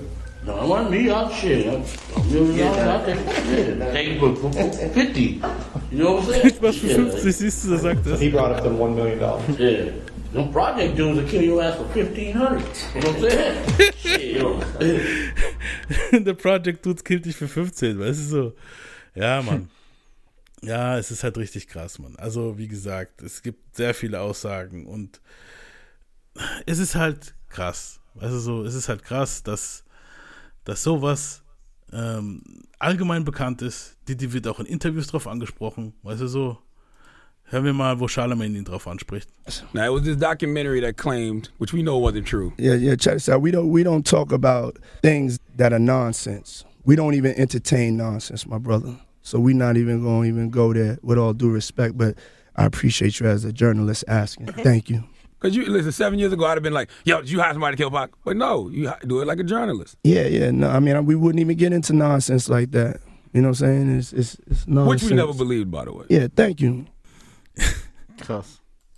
Ja, und wie gesagt, jetzt vor kurzem wurde Kifidi verhaftet. Ähm, weil äh, das war ein Proffer Agreement, das er eingegangen ist. Er dachte, er hat Immunität und kann Bücher schreiben, Interviews geben und kann überhaupt gar nicht mehr dafür verhaftet werden. Das hat er komplett vergessen. Vlad spricht ihn sogar darauf an und sagt, hey, das ist ein Proffer Agreement, wo du hast. Kein, äh, keine Immunität. Und der so, ja, ich snitch ja nicht. Und bla, bla. Einfach zu dumm, der Motherfucker halt, weißt du, was ich meine? Ja, und das ist halt jetzt die Frage, Mann. Wird Diddy zur Rechenschaft gezogen? Ich bezweifle es. Diddy ist mittlerweile Milliardär, weißt du so. Ich glaube nicht, dass der, weißt du, da groß, ähm, da groß was machen wird. Außerdem ist ja auch gar nicht so richtig zurückzuführen, oder? Du hast halt jetzt einen Dude, wo halt super unkredibil ist, wo das sagt, weißt du so. Mhm. Und ja, ich weiß nicht. Es ist halt. Ja, ich, Diddy wird die Anwälte haben, wo, das, wo dich da rausziehen. Der ist Milliardär, Mann. Weißt du so. Der hat vorher schon Anwälte gehabt, als er Millionär war, wo ihn rausgezogen haben. Also wird das für ihn Klacks sein. Wir lachen uns alle kaputt, denken. Aber die Leute, das, das Ding ist halt, die Leute werden es wissen. Das ist halt die das Leute, das ist es. Die Leute wissen es, Mann. Die Leute wissen es. 50 roastet ihn gerade übel, Mann. Also so. Mhm. Jeder roastet ihn gerade übel. Die Leute wissen es. Aber vor Gericht wird er wahrscheinlich nie zur Rechenschaft gezogen. Boah, und gerade der Typ, wo er rumrennt und Love, sein Album Love nennt, das ist richtig Ding, Alter. Ja, ich muss gerade dieses Spiel, wo ich dir gesagt habe, dieses Persona, wo du immer so schlechte Leute verfolgen musst. Mhm. Diddy wäre so einer von denen, die man da jagen müsste, Alter. Auf jeden Fall, Mann. Auf jeden Fall. Ja, und wie gesagt, ich würde sagen, das war unsere Tupac-Reihe. Ähm, unsere Schlusswort zu Tupac halt, muss man sagen, ist auf dieser ekligen Note nicht zu enden. So. Ja. Es gibt natürlich einen Haufen Verschwörungstheorien, da worauf man noch eingehen könnte. Lebt Tupac, Bullshit. War Shook Knight, Bullshit. Weißt du so. so brauchen wir alles nicht drauf einzugehen. Ja, true. Fast alle Leute, die da involviert waren, sind mittlerweile tot. Ähm, also vor allem die, die Leute, wo Tupac getötet haben. Dieser Klingt doch, alles, klingt doch alles sehr 2012. plausibel irgendwie, weißt du, was ich meine? Jetzt Ja. irgendwie. So davor klang alles für mich immer so, was? So, die ersten Dinger, die man in den 2000ern gehört, also wo ich in den 2000ern gehört habe, war so, ja, Biggie hat Tupac. Das ist so richtig ridiculous Ding halt, weißt du, du dachtest Ey, so, nee. ganz ehrlich, ich denk, aber, aber, aber das so, diesen Intrigen und so, so klingt das plausibel, finde ich. Ich denke. Diggi, also viele sagen auch, Biggie hat im ersten Moment geweint, als er gehört hat, dass Tupac gestorben, also dass Tupac gestorben ist. Und das glaube ich schon. Ja. Ich denke nicht, dass der jetzt, der klar war pisst und so, aber wo er das gehört hat, hat er gedacht, hat sich wahrscheinlich gedacht, damn, Alter, am Ende des Tages war es doch ein Freund, weißt du so? Auch wenn Mhm. da jetzt am Ende die ganze Scheiße passiert ist und er danach nach, noch so ein bisschen gestichelt hat auf seinem letzten Album, Biggie. Ich denke, im Großen und Ganzen haben wir zwei große Artists wegen einen Haufen Bullshit verloren halt. Weißt du, was ich meine? Ja, Mann. Und es führt sich alles zurück auf das Quad-Studio-Shooting, den ganzen Trouble, den Tupac hatte.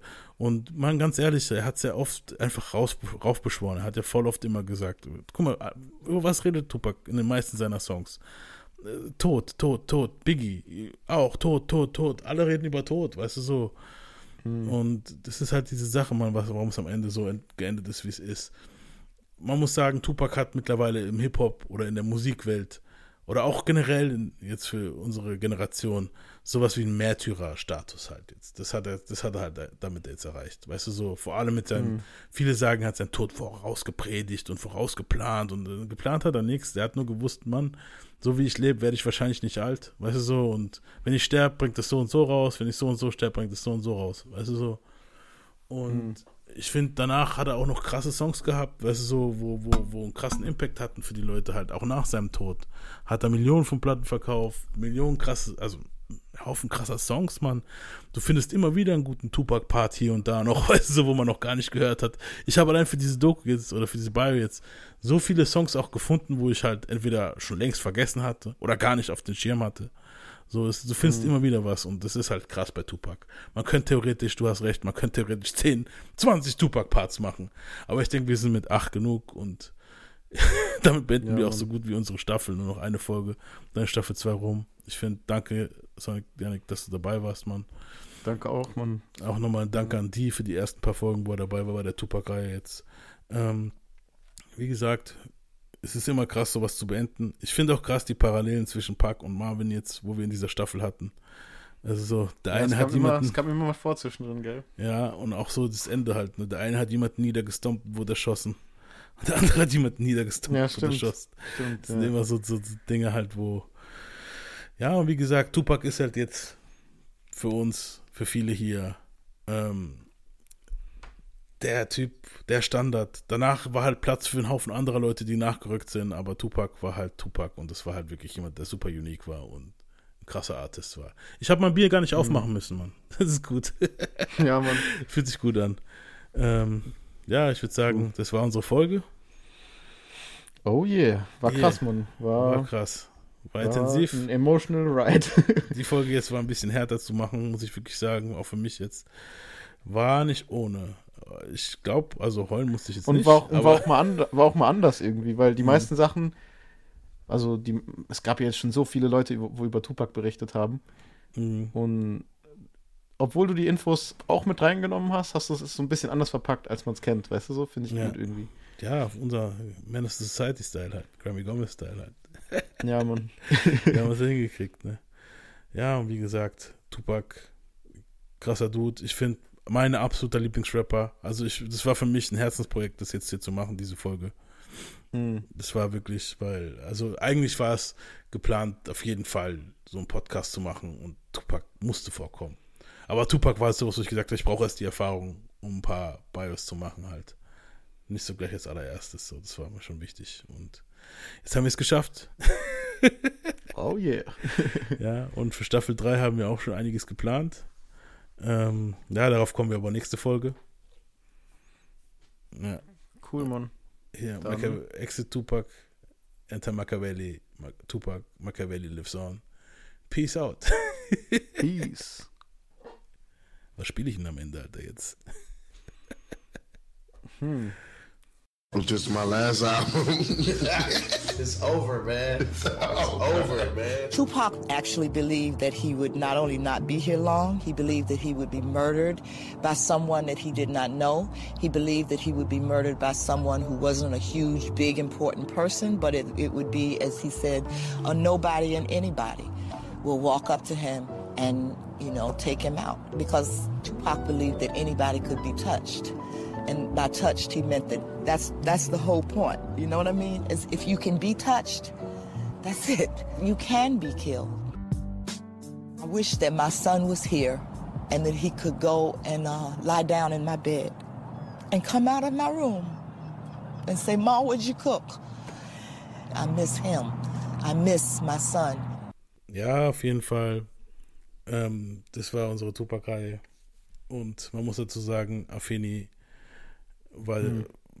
war halt dann auch am Ende des Tages 2016 ist die auch von uns gegangen. Und jetzt ist sie mit Tupac vereint. Und ja, ich denke mal, das ist ein gutes Ende für alle. Und Mhm. ich würde sagen, das ist jetzt unser Ende. Peace out. Peace. Crazy days, these crazy nights. Whether you wrong or you right, the motherfuckers still love you, still feel you, still there for you, no matter what.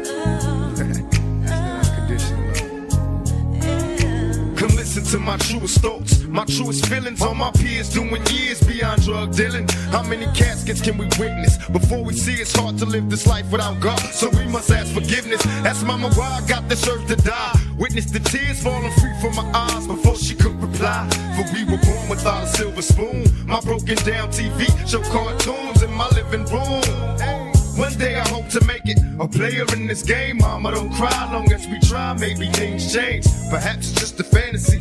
A life where we don't need no welfare and share with our family. Maybe it's me that caused it. The fighting and the hurting in my room, crying cause I didn't wanna be a burden. Watch mama open up her arms to hug me, and I ain't worried about a damn thing. She still love me. In this game,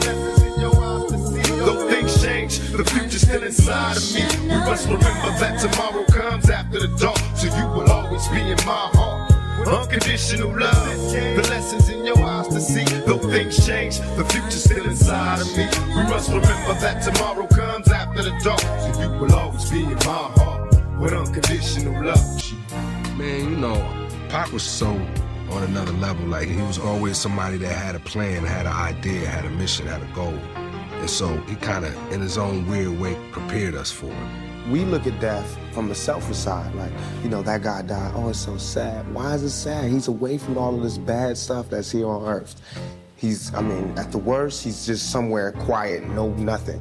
At best, he's an angel or he's at the next existence or he's a spirit somewhere, you know.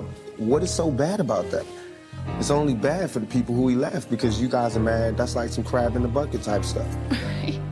I mean, it's harsh, harsh analogy, but that's what it's like, though. Tupac did talk about himself not being here. You know, he really did look at life and death, and that is a very odd thing for a young person. But for some reason, people believe that we are not born to die. We actually are. Every one of us gets here with two dates the entry date and the exit date. And every human being has to make peace with that truth. Tupac made peace with it earlier than I would have liked. But he, as it turns out, did the right thing, you know, because he did make peace with it. And an artist is generally speaking a long time ahead of the audience, you know, so. I kissed my mama goodbye, wiped the tears from my lonely eyes. Said I'll return, but I gotta fight to fix the ride. Don't shed a tear, cause mama, I ain't happy here. I've been tried, no more smiles for a couple years. They got me going mad. I'm knocking busters on their backs in my cell, thinking hell, I know one day I'll be back. I ain't mad at you.